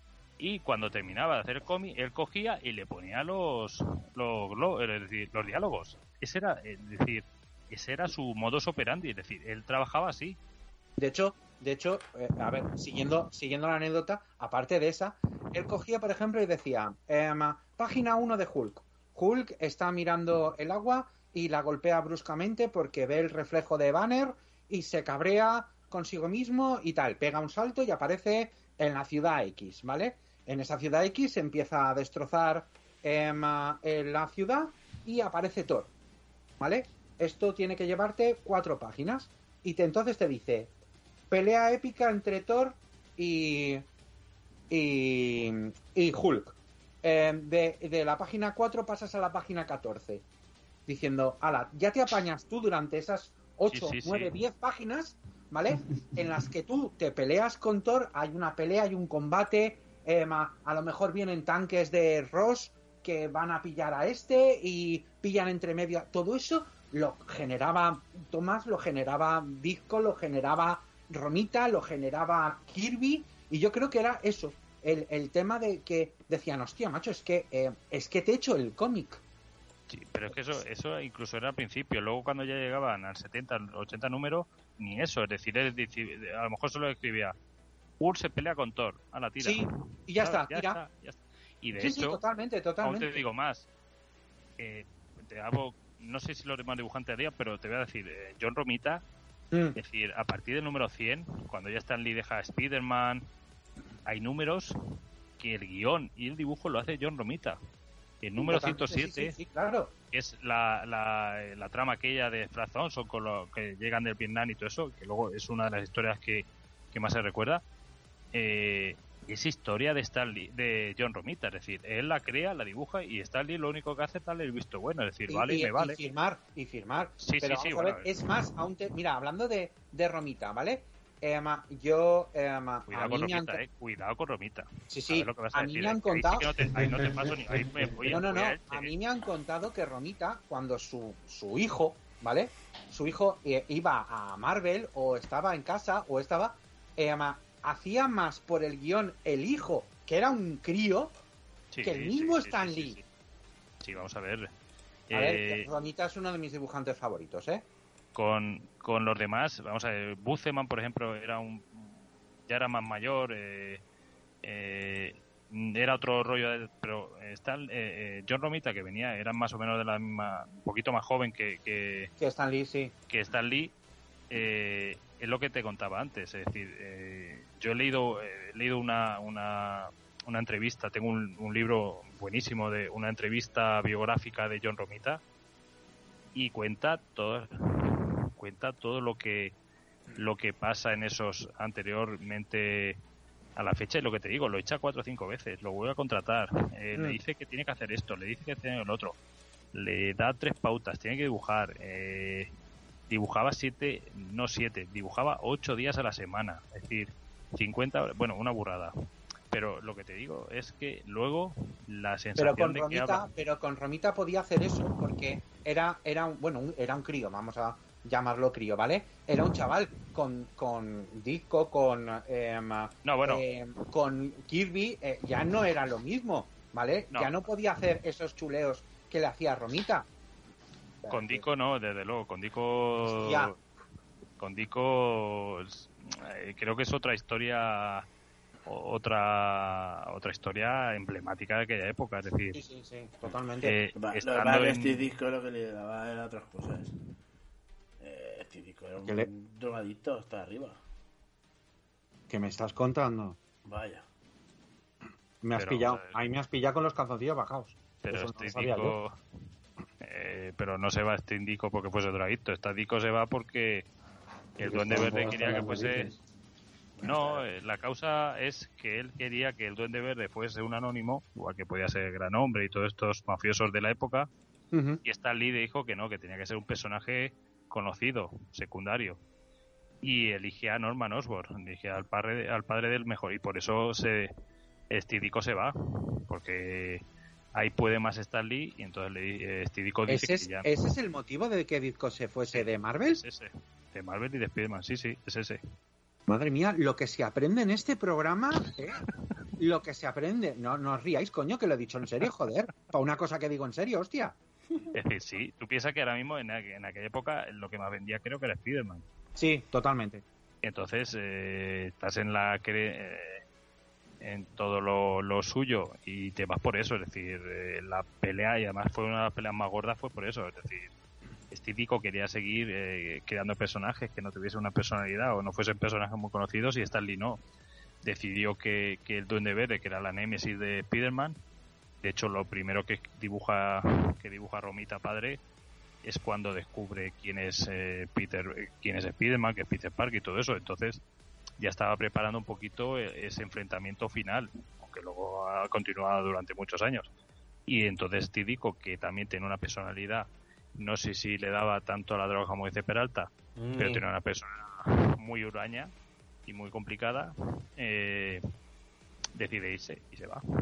Yo creo, yo creo que Stan Lee lo que era era un, un empresario, es decir, pasaba por encima del que veía conveniente por el hecho de, a ver, nadie se hace millonario eh, siendo buena persona.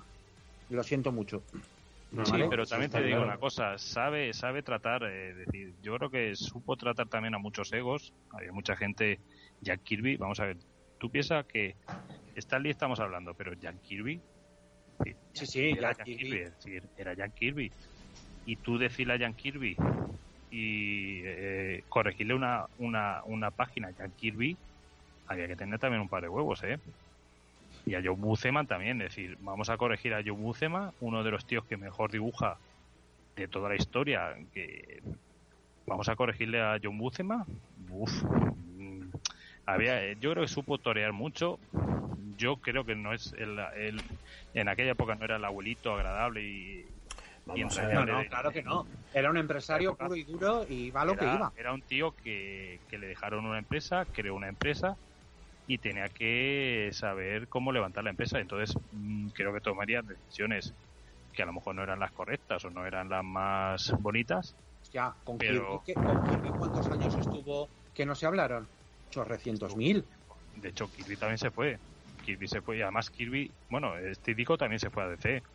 Sí. Eh, ya, Kirby, ya Kirby se fue también a DC. Lo Hombre. claro, los éxitos de, de Kirby y de Deacon en Marvel no, no llegaron nunca a ser los que Hombre, los, los, los nuevos dioses y todo, la- todo Sí. el universo que creó, que creó Kirby fue muy Pero por eso te digo ¿eh? que hay que pensar que Kirby también era creador. También era un tío que, que sabía, joder, que es el padre del Capitán América. Sí, sí, que había muchos egos ahí metidos y mucha Era- gente mucho mucho creativo. A ver, yo Sí, sí, yo yo vivo en este yo vivo en este mundillo por fortuna o por desgracia y hay muchos hijos de puta. Sí, bueno, yo me imagino que habrá, que habrá de todo. Desde Hay, el hay cariño. bellísimas personas como por ejemplo em, Sergio Bleda, Mm, Sergio te quiero. Em, y luego hay lo personas todos. que son tremendamente odiosas y, y Daniel cállate por favor. Vale, sigamos con otra cosa. Sí, porque empiece a como empiece mi lengua viperina a soltar, nos quedamos solos y, Eso a micro cerrado, a micro cerrado, Daniel, a micro cerrado.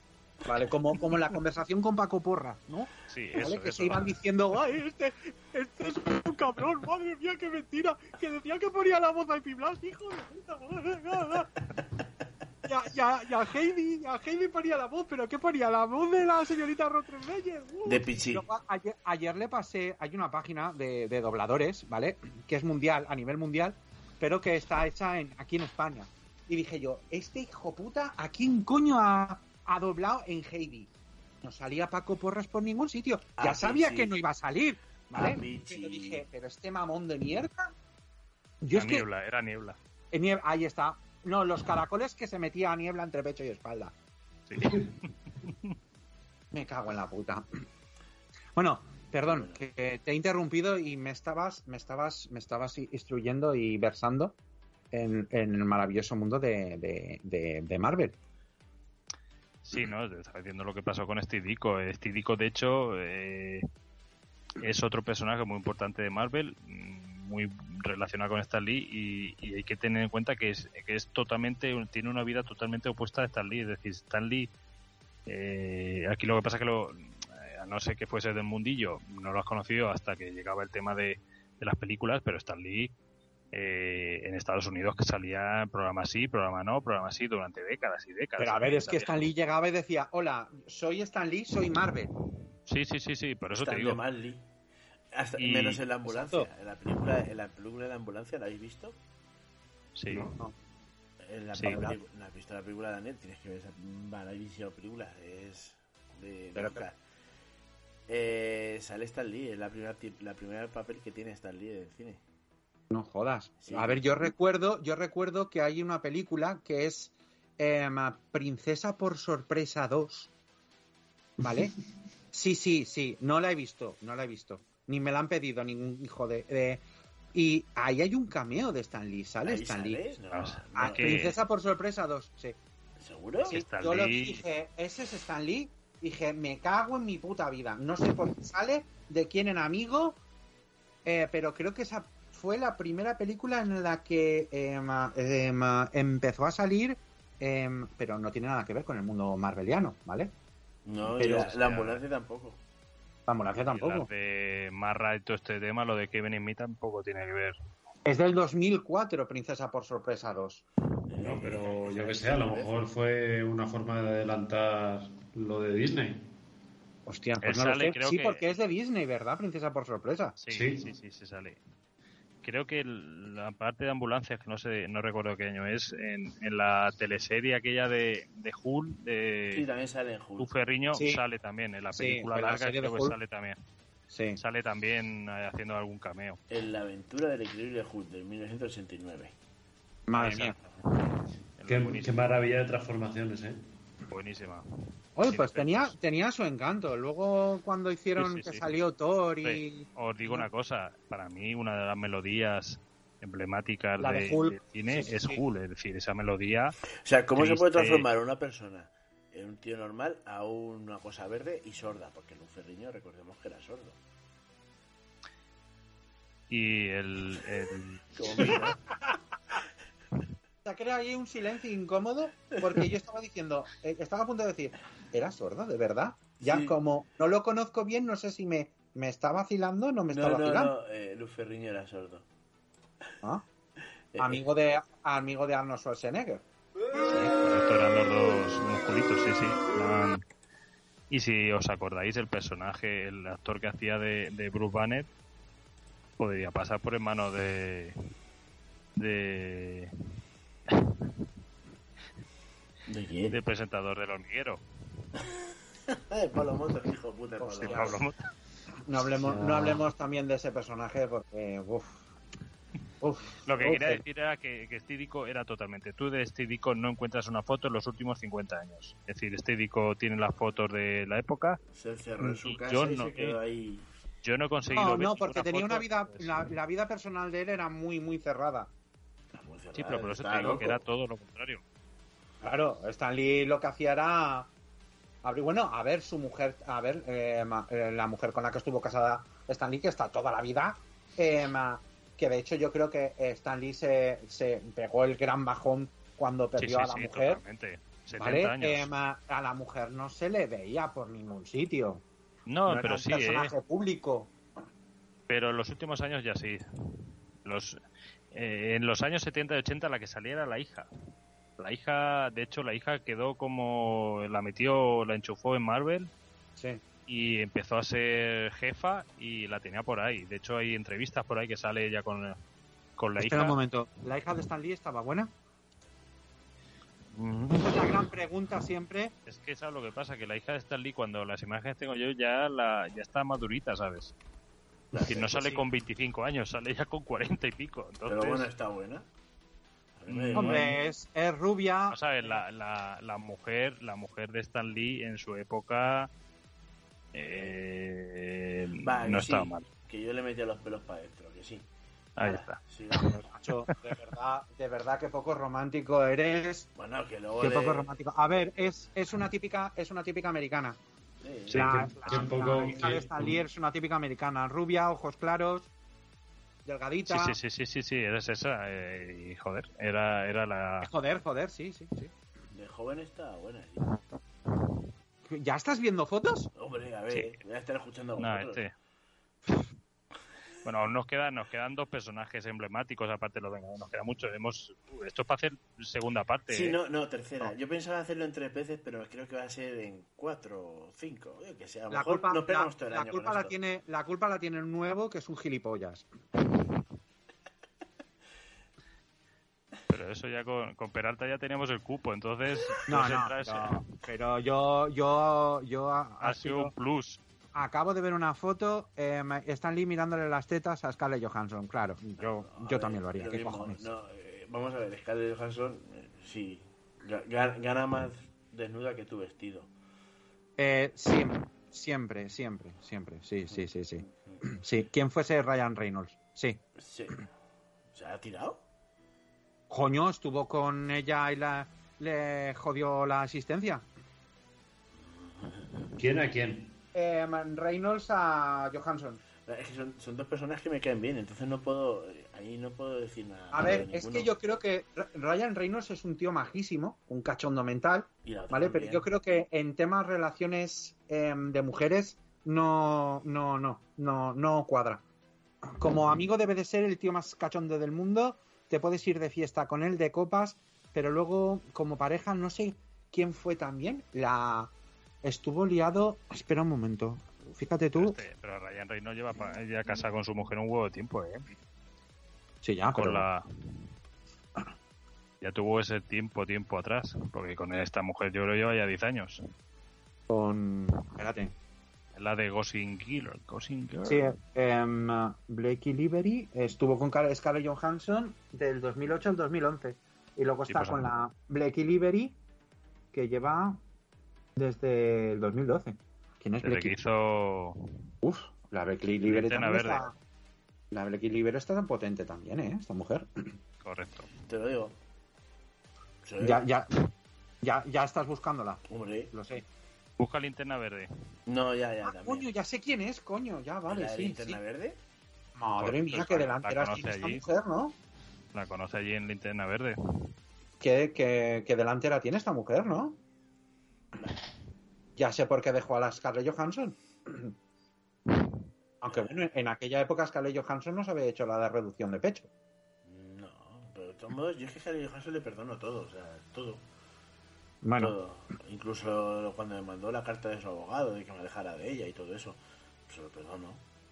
pero eso a quién? ¿A Ryan Reynolds o a Scarlett Johansson? Scarlett Johansson. Ah. te pega más Ryan Reynolds También, también. Es verdad, ¿eh? Totalmente, totalmente. Totalmente.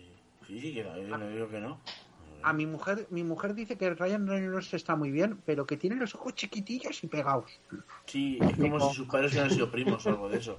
Sí, sí, sí, ¿no? Tiene así un toque así como, como, es, todo esto es envidia cochina, ¿eh? Mierda y asquerosa. Como si que tuviese un poquito de cara de mongólico, Mm.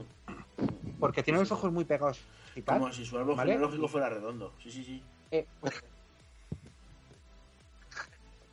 Algo pasa. sí.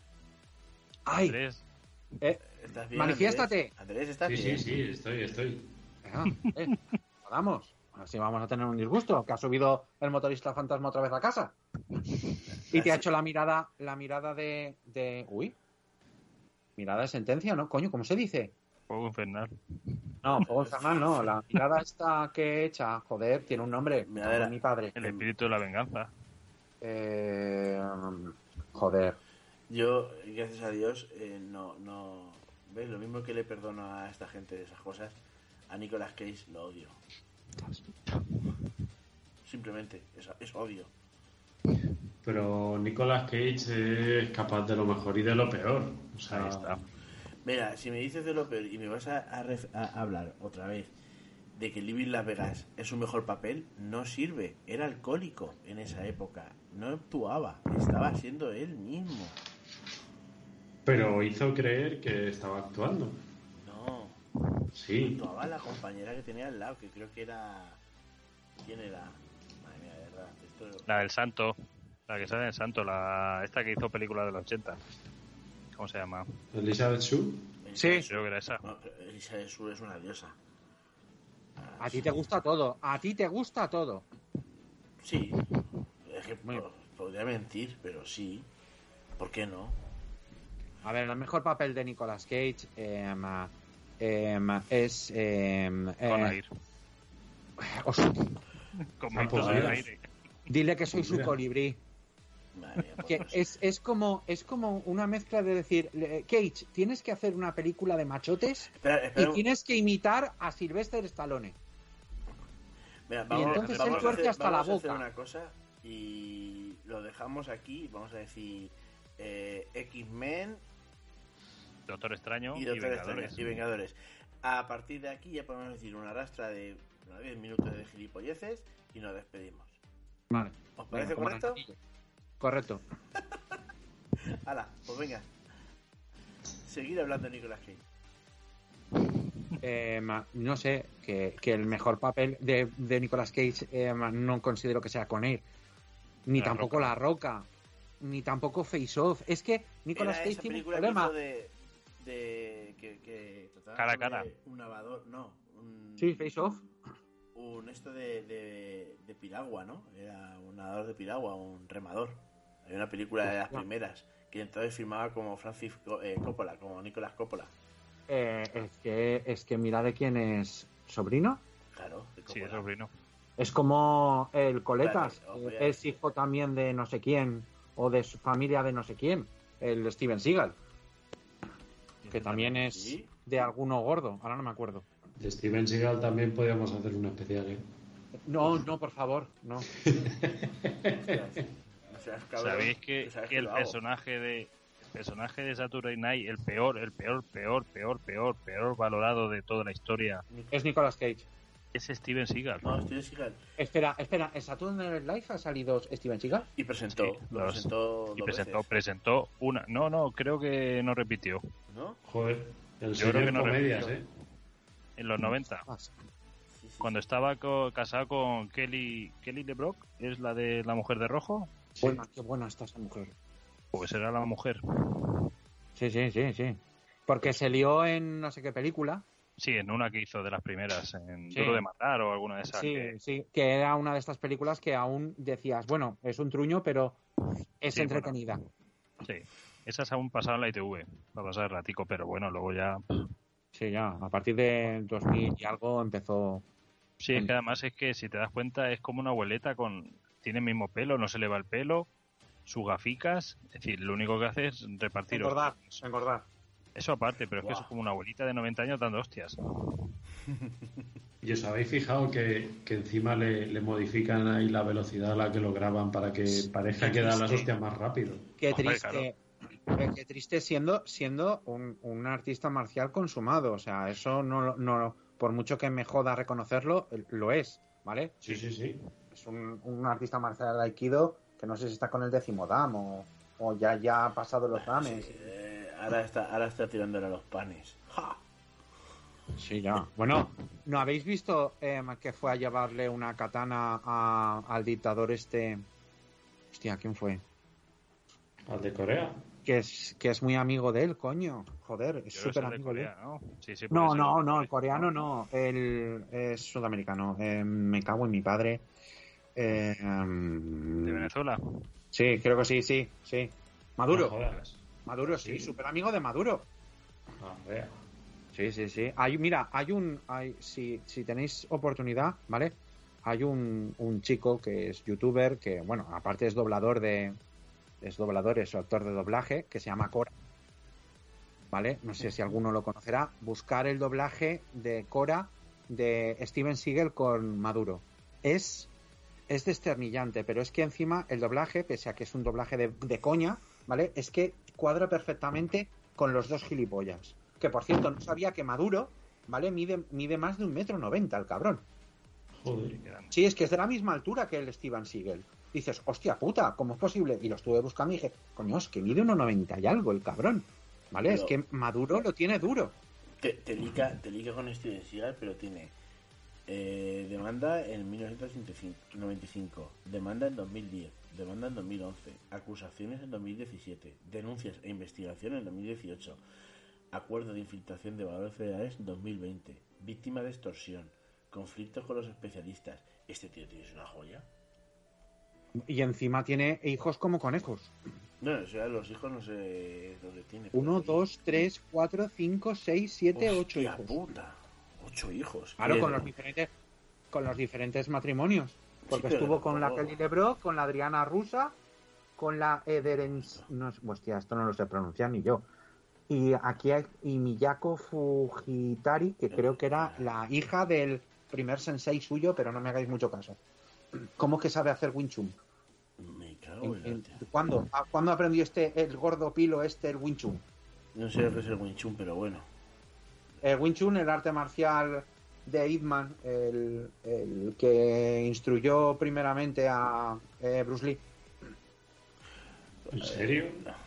Eh, sí, aquí dice que es maestro de Wing Chun. No sé en qué momento ha aprendido este señor Wing Chun. Y encima el Wing Chun, que es un arte marcial muy rápida, no es como el Aikido. Bueno, bien. Yo no sé de artes marciales. Borrarme todo esto, hacer un corte y pega y, y a tomar por culo. Pero bueno, nos estamos yendo por los cerros de Úbeda. Vamos a hablar, aunque sea un poco más, de Stan Lee, por Dios. Yo que me he ¿Par quedado- 10? Venga, sí, sí, sí, seguí, seguí hablando de Stan Lee. Si aquí tenemos para rato. Vamos a llegar a la patrulla Hombre. aquí. Venga, si queréis hablamos un poco de la patrulla aquí, de cómo la creó y la hundió él mismo hasta que llegó Claremont. Claremont y Virne y ahí levantaron la patrulla X, pero ¿Y La- la roca? Pero, pero, eh, la roca eso aún después, eso, eso ya para después. Eso era para después. Yo te estoy hablando de cuando Stan Lee creó la Patrulla X, que era una puta mierda, que sí que era una mierda. Los Y hijos del átomo. Sí, exactamente. Eh, eh, además me acuerdo que, que el hombre de hielo era un muñeco de nieve. Literalmente, era Jack Frost. Sí, era una era Iceman. Sí, sí, sí, Iceman era, era Jack Frost, o sea, era súper cutre. Y la bestia era un tío gordo, grande, habilidoso. A ver, yo, sincera- sinceramente a mí, a mí eh, el- la X-Men de, de Stan Lee, o sea, eh, Jean Grey, eh, ma- Bestia, eh, sin ser Bestia, ¿vale? Eh, ma- Ángel, eh, ma- Cíclope y el profesor Xavier, a mí, la verdad, esa época, a mí, no me, no me cautivó. ¿Por por qué, te- por qué se te olvida decir Scott Summer? Cosa, me- he dicho Cíclope. ¿Has dicho así? Entonces mi cerebro, es lo que que- mi, mi cerebro lo evita. Vale, sí, sí. Ah, sí. vale. Vale, eh, eh, ma- la verdad es que ese grupo a mí no me cautivó, para nada. No, no cautiva. A mí el que me cautivó aburridos. fue el que entró Tormenta, el que entró Rondado Nocturno, el que entró Coloso, el que entró, por supuesto, Aguja Dinámica, o Guepardo, o, o Carcayú. Carcayú, Carcayú. En realidad es un glotón. Lo ves, no es un glotón. Sí. Sí, sí. Pero bueno, eh, ahí fue, yo no sé, yo creo que ya fue la última etapa ya en la que Stan Lee ya no le echaba ganas a las cosas. Eso es la última creación y yo creo que es la más floja en ese sentido por eso, porque aunque también seguimos en lo mismo, la creación de personajes es increíble, es decir, Sí, sí, totalmente. mutantes, eh, sí, que luego hay mutantes de un, de un número, hasta eh, gente como la Hermandad, eh, Magneto, Mercurio, la Bruja, es decir, pero sí, las historias son, se puede decir que son más ñoñas, son menos cautivadoras que podían tener los Vengadores. Lo que pasa es que también hay que tener en cuenta una cosa, es decir, llevaba, llega el momento que lleva 6-7 series, es decir, en ristre. En algún sitio tenía que petar. Entonces, No, a ver, eh, 6-7 6-7 o, o, o 15. Sí, pero por eso te digo, te digo, sí, siete las principales. Luego llevaría lo que te decimos. Luego llevaba Sí. el Marvel Tales, el Marvel no sé qué, y luego llevaba las historias. Luego cuando empezó a ya Daredevil, Extraño, em, Hulk, Spider-Man, em, eh, Los Cuatro Fantásticos, em, Los la, Patrulla X. Claro, por eso Eh, te digo que, que ya llevaba. Entonces yo entiendo que, que, que en algún personaje que a lo mejor no no fuese de sus principales, pues eh, que tuviese más carencias que otros. Es decir, él siempre ha dicho que, que hay personajes que les tienen más cariños que otros. Lo que Sí, claro. que, Stan Lee siempre ha tenido un cariño especial a Spider-Man, eh, porque se siente muy identificado, ¿no? Con él. No, eh, eh, fue lo que la- ya simplemente con la historia, eh, con la anécdota de la creación, yo creo que son personajes que les coge. eh, él siempre dice que y los cuatro fantásticos, yo creo que son los dos personajes o los dos que les tenían mucha mucha estima, es decir, aún así, pues, los Daredevil, el Doctor Extraño, es decir, todos tienen historias o ha, intentado hacer historias. Los X-Men, lo que pasa es que en la primera época los X-Men eh, sí que mm, eh, pasa lo que decíamos antes, que eran historias de malo de turno y Sí. Magneto, siempre era lo mismo, hasta que ya eh, con la llegada de Claremont in Business fue otro fue otro otro rollo, es decir, fue un como un 2.0, es decir, Y el, y el 3.0 fue, em, de los X-Men, fue la entrada de Jin Lee. Exactamente, Bueno. unas tiparracas, por Dios. Eh, con esa mariposa mental que Pero es que- había digivolucionado, Sí, ese sí, eh, ámbito, esa, esa nueva personalidad, bueno, personalidad de pícara no, pero esa pícara mucho más, más pícara, ¿vale? Buena pica- pícara. pícara es que delica. Ahí pícara y quien, quien le cogiera a pícara y le chupara. A mí me deja, yo dejaba que me hiciera. Total, lo que yo lleva de habilidad mía, ninguna, pero bueno. Además, pícara, pícara es la culpable, la culpable, que eso hay mucha gente que no lo sabrá, pero es la culpable de, de matar a, a la capitana Marvel. Sí, sí, la mató, la mató, le absorbió La mató y de hecho vuela, y de hecho vuela y tiene fuerza por, por la capitana Marvel. Efectivo, Porque porque- se quedó con, se quedó con los poderes de. Esa historia creo que es de los 80, ¿no? Sí. 80 es sí, además es una 80. historia muy jodida porque Pícara eh, ma- mata a. No sé, eh, era Vengadora en aquel entonces ya. No, no, No, en ¿verdad? aquella No. época, de hecho, yo creo que era aún era villana. eh, aún no llegaba a ser buena, buena. Es decir, No, no, sé si exacto, sí, sí, sí, tienes razón, sí. Es, Aún era eh, de- estaba entrando los X-Men y tienen la historia con. Sí, creo Con que además eh, capitana. matar a, la, a Miss Marvel es, es el detonante para que deje la, la hermandad de los mutantes. Claro, cuando ya empieza a pedir eh, asilo, puede decirse así a los X-Men, cuando ya empiezan a coger y ya empieza el rollo de, de la pícara, cuando ya deja deja la hermandad, deja mística, deja todo el, el tema aquel de, de ser malita para ser bonita. La otra se convierte en fotón, creo, ¿no? Eh, vuelve como fotón. Mm. Y... Fotón verbenero. Fotón verbenero, sí, lo que acabas de mandar, fotón verbenero. ¿Habéis visto, ¿habéis visto la, la pícara? Sí, ya lo hemos visto. Sí. Ojalá. ¿Dónde, Buenas dónde has visto No, ah, vale, no he visto pícara yo. ¿Habéis mandado alguna guarrada? Pues que no. La Era semi. No, no, Semi, semi. Semi, no, no, es que semi. No llegaba purita. ni a semi. Más que el papa. No llegaba ni- no llegaba ni a semi. Pero bueno. Si no, eh, vamos a ver la época de, de la hermandad de los mutantes en la que está eh, ma- los hermanos Masimov, que son los hijos de, de Magneto, em, ah, que luego Estaba- serían reclutados junto a Ojo de Halcón Los eh, Vengadores. por La los segunda, Vengadores. la segunda, sí, la segunda se puede decir, el segundo equipo de los de los Vengadores. el segundo equipo de los Vengadores, eh, que ahí ya no tiene nada que ver Stan Lee tampoco. El segundo equipo de los Vengadores era la leche, porque tenías a, a la bestia, tenías un montón de mutantes A ver, dentro corta, de... corta, cortamos, cortamos ahí, paramos ahí, señores. Lo vamos a dejar aquí, porque si no, nos vamos para más tiempo. Que, bueno, vamos a, a cortar, lo dejamos ya en la... ¿Por qué parte vamos? A ver, que me he perdido. Me he apuntado y me he perdido. Nos hemos quedado con los X-Men. Vamos, vamos por los 80, ¿vale? Pues nada. Sí. Venga, sí. Vamos a cortar aquí, lo dejamos en los 80 y dentro de 15 días vamos a proseguimos con, con el tema. ¿Sus- No me, no me parece has dejado ni recome- no me has dejado ni recomendar un cómic. Venga, pero qué mala gente. Espérate, espérate, espérate, espérate, que tampoco me dejas Ah. terminar, coño, me dejas con la boca llena. Vamos a ver. A ti siempre te gusta la boca llena. Ay, pero al final, ¿sabes qué ay, pasa? golosón. Que al final muerdo. Hasta que no sale el líquido y no muerde, muerdo. O sea, como. lo. Dinos, José Luis. Dime. Cuéntanos cosas, José Luis. Bueno, vamos a ver. ¿Qué vamos a recomendar por ahí? Bueno, habrá que recomendar algo de esta época. De los primeros pasicos que dio nuestro amigo Stan Lee. Si queréis recomendar algo, podéis hacerlo. Así mejor. Vale, muchas gracias, muy amable, ¿eh? Venga. Yo quiero recomendar un cómic que no es de la época, pero que es para mí una de las mejores historias de Stan Lee, en la que se encuentra em, ilustrada por Moebius, que se llama Silver Surfer Parábola. Vale, la he visto. Sí, leído. Ah, vale, si lo has visto, dime dónde que yo quiero verlo. ¿Vale?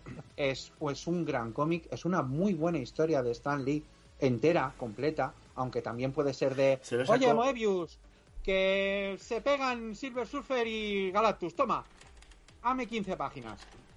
A ver. Y, No, pero ese, ese bueno, lo sacó Panini a los principios de cuando empezó a entrar, cuando entró. Esto lo sacó Forum. Por y Panini. Porque Forum yo tengo el, el, el tomito, el tomito, el retapadito finito de... No, perdón. Esto lo sacó, sí, sí, de- lo sacó lo sacó Forum. Foro, Y lo eh, tengo- Yo creo que lo que hizo Panini fue cuando sacó aquellos, los gordacos, los largos. Claro, yo creo sí, que ese es tamaño. En tamaño sí lo reeditaron.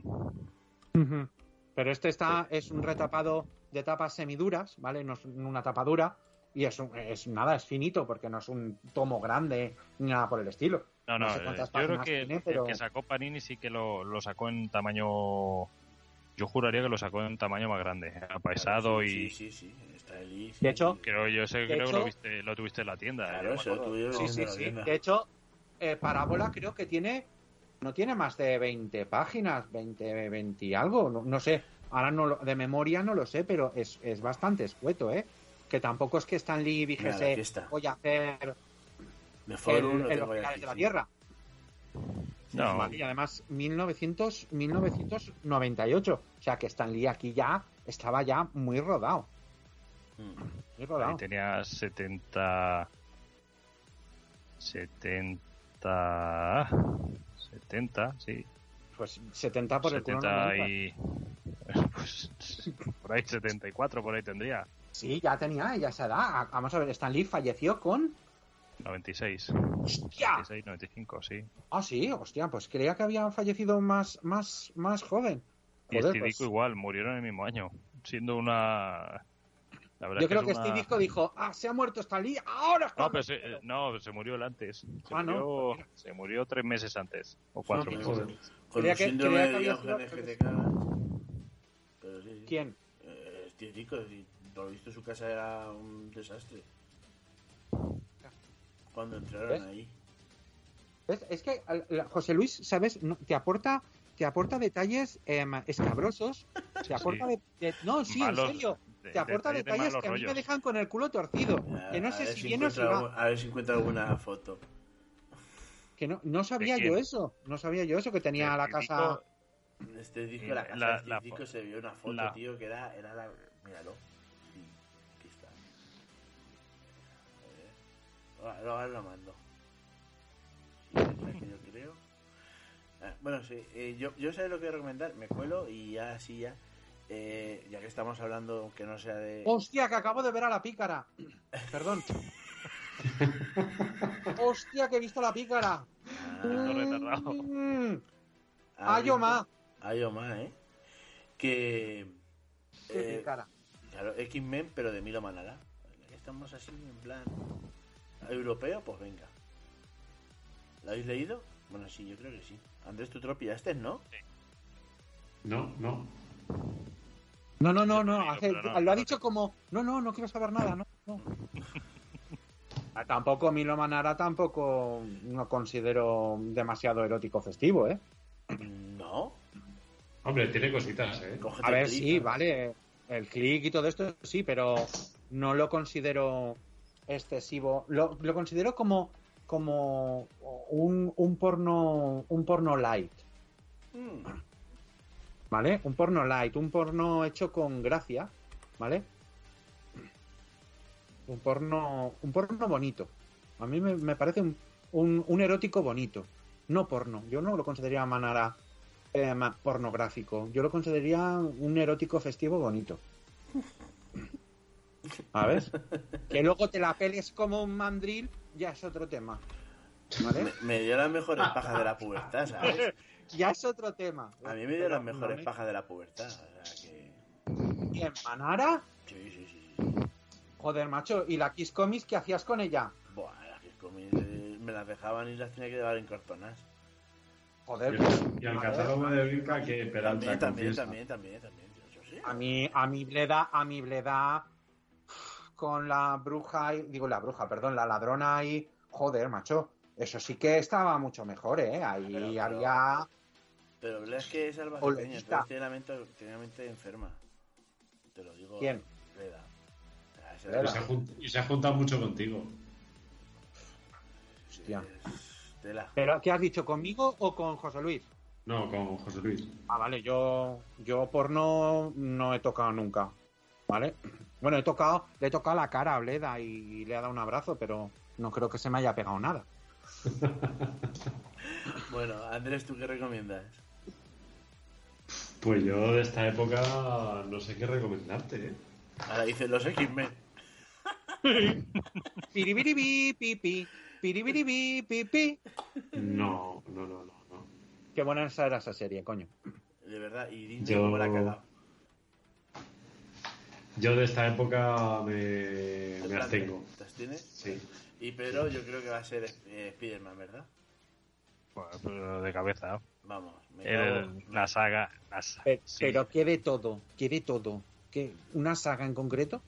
la, la saga del maestro planeador. O, eh, creo que es la obra cumbre de Dico Stanley. Y de hecho, sí, esa sí que salió en las películas de. En la primera de, de la La de última trilogía. Aquella famosa imagen de de Spider-Man eh, con los escombros y pensando en su tía y todo lo que gran poder conlleva gran eh, No soy el único que piensa en la tía de Spider-Man, ¿verdad? de, ese ¿Qué de tía? esa, de esa forma no. Las dos, las tres. La, No, la de- del cómic, por Sí, desgracia. sí, sí, sí, yo creo que las tres. Hombre, eh, la última está La, buena. la- de, de la anciana, de la anciana con el pelo blanco. Joder, de verdad. Sí, sí, sí, sí. A ver, ah, la, la última que la última que es eh, hostia, Marisa ¿cómo se llama? Marisa Tomei. Marisa Tomei. Que ahí lo puedo entender, ¿sabes? Pero que la primera, la de Spider-Man, el de Sony, Mm. a ver, y esto Peralta lo ha dicho Públicamente. públicamente y, y sin, y sin vergüenza. la, la, Ah, tía- la actriz de, de la película de, de la, la tía. Joder, la de San Raimi. Claro. Sí, correcto. esa. Mira, mirad la foto, mirad la foto que he mandado a, al, al grupo de WhatsApp, que eso sí que, eso sí que vale la pena, y por eso Ryan Reynolds dejó a Scarlett Johansson. Vale. ¿Sabes? Por eso, justamente por eso dejó a Scarlett Johansson. Porque con esa foto a mí me tiene mm, embelesado. Por no decir una barbaridad más gorda. Así tiene, que si sonar, la- a- así tiene que sonar la tía May.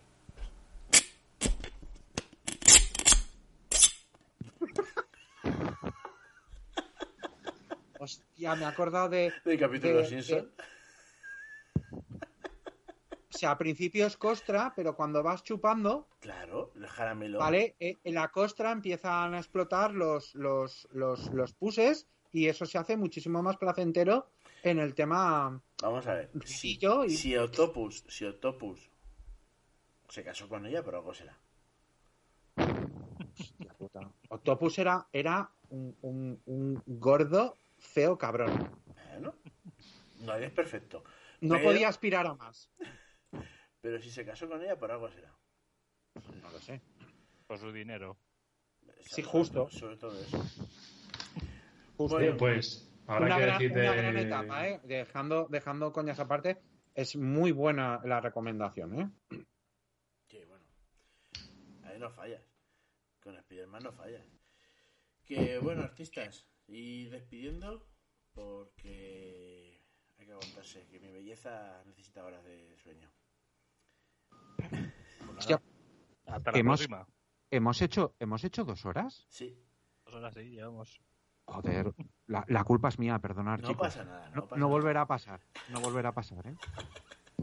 Bueno, que. Pero, ¿tienes que decir algo? Mm, Buenas noches y hasta la próxima. Andrés, Buenas noches, el bueno no droguéis, bueno sí, Sí, drogas. vale. Daniel, Buenas noches a todos, ha sido un placer estar aquí con vosotros, ¿eh? y bueno, y yo nada más que tengo que decir que, señores, a mamarla.